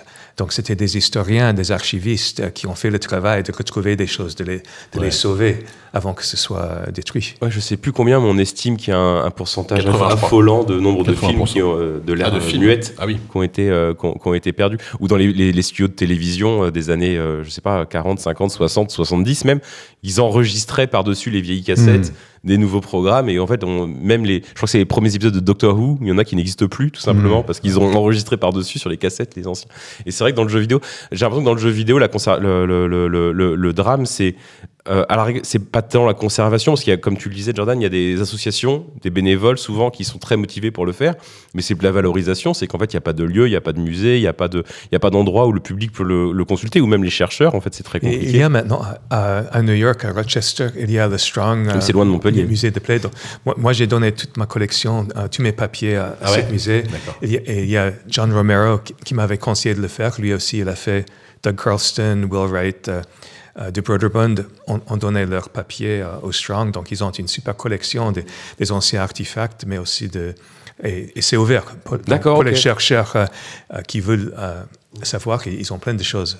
Ok. Je trouve que c'est intéressant parce que vous, euh, donc que ce soit, euh, tu as cité John Romero qui est à peu près la même génération que vous, euh, vous, vous avez conscience de tout ça, j'ai l'impression. Vous avez envie euh, de, de transmettre. peu- Je, et je pense que les, les créateurs avant vous, à l'époque, c'était pas, ils n'avaient pas conscience de l'impact qu'ils pouvaient avoir et, ce qui, et de la trace qu'ils pouvaient laisser, euh, l'héritage qu'ils pouvaient laisser. J'ai l'impression que vous, c'est un peu, c'est beaucoup plus le cas en fait. Vous savez ce que vous laissez et vous avez envie que cet héritage il subsiste en fait. Ouais, Par exemple, je sais pas à qui je devrais léguer, euh, bah, sur, par exemple sur Another World, toutes les, toutes les esquisses, les, la peinture originale, tout ça. Ouais. À qui je, je dois léguer ça? Est-ce que c'est euh, si à tu la veux, BNF Est-ce que mais, je- Euh, je te mets en contact avec le Strong, ils seraient ravis. mais oui, mais je, je trouverais ça euh, logique que ça reste En famille, enfin, en, en France Ouais. et qu'il y ait un musée qui se qui soit créé, un musée euh, national euh, Mm, qui mm, soit mm, qui soit créé. Il y a, il y a Et- des expos régulières, hein, mais bon. mais il y a des, il y a, suffisant, il y a c'est des, pas il y a des volontés. Hein, euh, euh, MO5 adorerait faire ça. Oui, bien sûr. Mais le problème, c'est qu'il n'y a pas de, il y a pas de, De répondant en face. Ouais. De- pour donner le contexte aux auditeurs qui nous écouteraient, je, je, c'est dimanche dernier, il y a cinq jours, c'est Emmanuel Macron a donné son haut patronage, ce qui n'a aucune valeur, euh, quel que ce soit, c'est juste un encouragement, mais c'est bien, hein, cela dit, mais ça n'a aucune euh, valeur euh, autre, euh, à un projet de musée du jeu vidéo qui ouvre en banlieue parisienne, sur, mais c'est basé sur une collection de C'est privé. CC privés. Et ça ferait sens que ce soit euh, public. Bien sûr. Tout à fait. Et surtout, euh, et c'est très bien qu'aux États-Unis, par exemple, je vois que ça existe. J'ignorais cette initiative. C'est vrai qu'en France, en plus, en, Europe, en plus, on se dit qu'il y a une histoire du jeu vidéo qui existe aussi et qui, euh, et qui, qui disparaîtra, qui est encore plus, qui est menacée également. C'est sûr. Aux États-Unis, c'est jamais public, il faudrait le dire. Oui, c'est vrai que c'est pas Nous, on aux. États-Unis, il doit y avoir un business derrière, ouais, c'est sûr. Euh, Est-ce qu'on s'arrête là ou euh, parce que il est Oui, on peut- déjà, on se voit plus trop déjà dans la pièce. parce que- Il commence à faire un peu sombre. Non, moi, moi, je voulais vous demander, mais du coup, ça peut être une réponse rapide. Aujourd'hui, euh, est-ce que vous avez, est-ce que vous jouez encore aux jeux- à des jeux récents C'est quoi votre rapport aux jeux vidéo? Vous pouvez dire que vous jouez pas du tout. Est-ce qu'il y a des jeux récents qui vous ont marqué, qui vous, que vous avez adoré À part Paper Beast, Jordan, bien sûr. Et à part, voilà. Bah, Jordan, si tu veux répondre en premier, vas-y. Mais Euh, J'ai toujours un truc pour euh, Zelda. le, lequel le Bon, le- le- les nouveaux. Les nouveaux, ouais. Ah oui, d'accord. Ouais. Tu, tu as joué à Tears of the Kingdom, qui est le, le dernier ou euh, Un, un- un petit peu. Ouais, d'accord. Breath of the Wild euh, m'a Oui. pris beaucoup de temps à, à- à- à l'époque. Ouais, d'accord. Et toi, Eric? Alors, euh, c'est plutôt sur PC, notamment, euh, il y a un jeu qui m'avait beaucoup plu, c'est Volonging. Ah ouais, incroyable. C'est, euh, Ah, le, le, le Space Idol Game euh, dans Ouais, la ouais. caverne, là Oui, Ah oui, incroyable ce jeu. et Ah oui, oui. c'est, euh, c'est un des rares jeux que j'ai fini. euh. En temps réel, sans rien. non, pas en temps réel. parce que Je sais pas si tu peux expliquer le principe. Ah bah, alors, je vais essayer. Oui, parce que c'est Euh, donc, spécial. on, c'est, on s'occupe d'un petit personnage qui vit dans une caverne, une immense caverne, et ce personnage doit veiller pendant 400 jours sur son roi qui est immense, Qui est endormi, je crois. qui est endormi. Il, doit, il doit veiller sur lui et il n'a rien à faire. Enfin, il a presque rien à faire et le joueur doit le. Bah, au début, on sait vraiment pas quoi faire, donc euh, on est comme lui et on se balade et puis on se rend compte que ah bah il y a un livre ici, donc euh, je vais pouvoir l'occuper. Il y a un petit côté euh, Tamagotchi en fait. euh, Ceux qui se déplacent vraiment très lentement. Parce que c'est du temps réel, voilà. c'est- et du temps réel, mais on se dit mais c'est quoi ce jeu où il va falloir attendre 400 jours? En fait, là où c'est super malin, c'est que si on l'occupe, le temps passe plus vite. Ouais, Et le jeu peut se finir en 2-3 semaines. euh, ouais, voilà, c'est ça, c'est ça qui est fou. The Longing, c'est vrai que c'était un truc assez. et voilà, c'est, ça, ça, ça, ça aborde la, la thématique euh, de l'ennui, du temps qui passe. C'est génial. Ah, c'est ouais, marrant. Bah oui, j'avais joué un petit peu à l'époque. J'avais pas fini, moi, j'avais pas le courage de le finir. Je suis content d'avoir une critique de jeux vidéo de Eric Chahi dans, dans ZQSD. Surtout, tout- surtout sur un jeu comme ça, ouais. Un autre jeu que j'ai testé, c'est, euh, c'est euh, En Garde. Ah, récent, ouais. Très récent. Qui est- Un, qui est- un et français. un jeu de Ouais. swashbuckler, enfin de qui KPP, est, ouais. voilà, qui est, qui- ils ont bien euh, bien, comment dire, bien senti l'âme du Cap et, Ouais, le ouais. côté spectacle, euh, où on peut vraiment balancer euh, le mobilier des objets. Il y a beaucoup d'humour.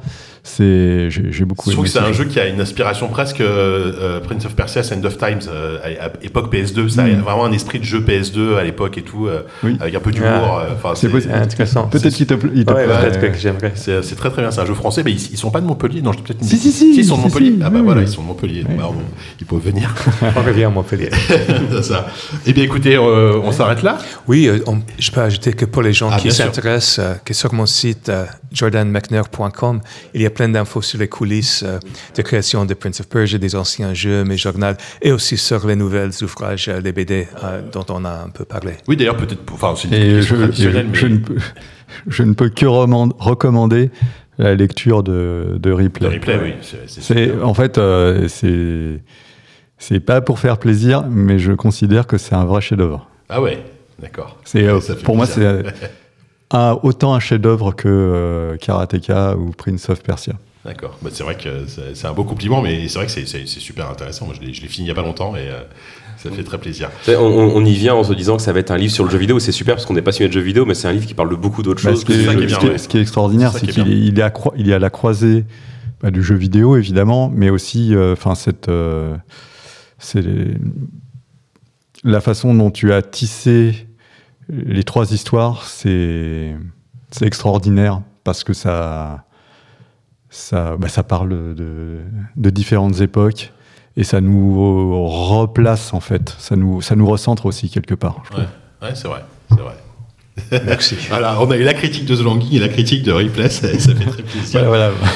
Euh, Jordan Mechner et Eric Chahi, merci beaucoup. Merci, euh, merci infiniment pour ce, ce- ce- cette longue interview. C'était un vrai plaisir. J'espère que Merci. voilà, vous étiez content aussi de pouvoir échanger Oui, oui, ensemble. C'était Ah, très cool.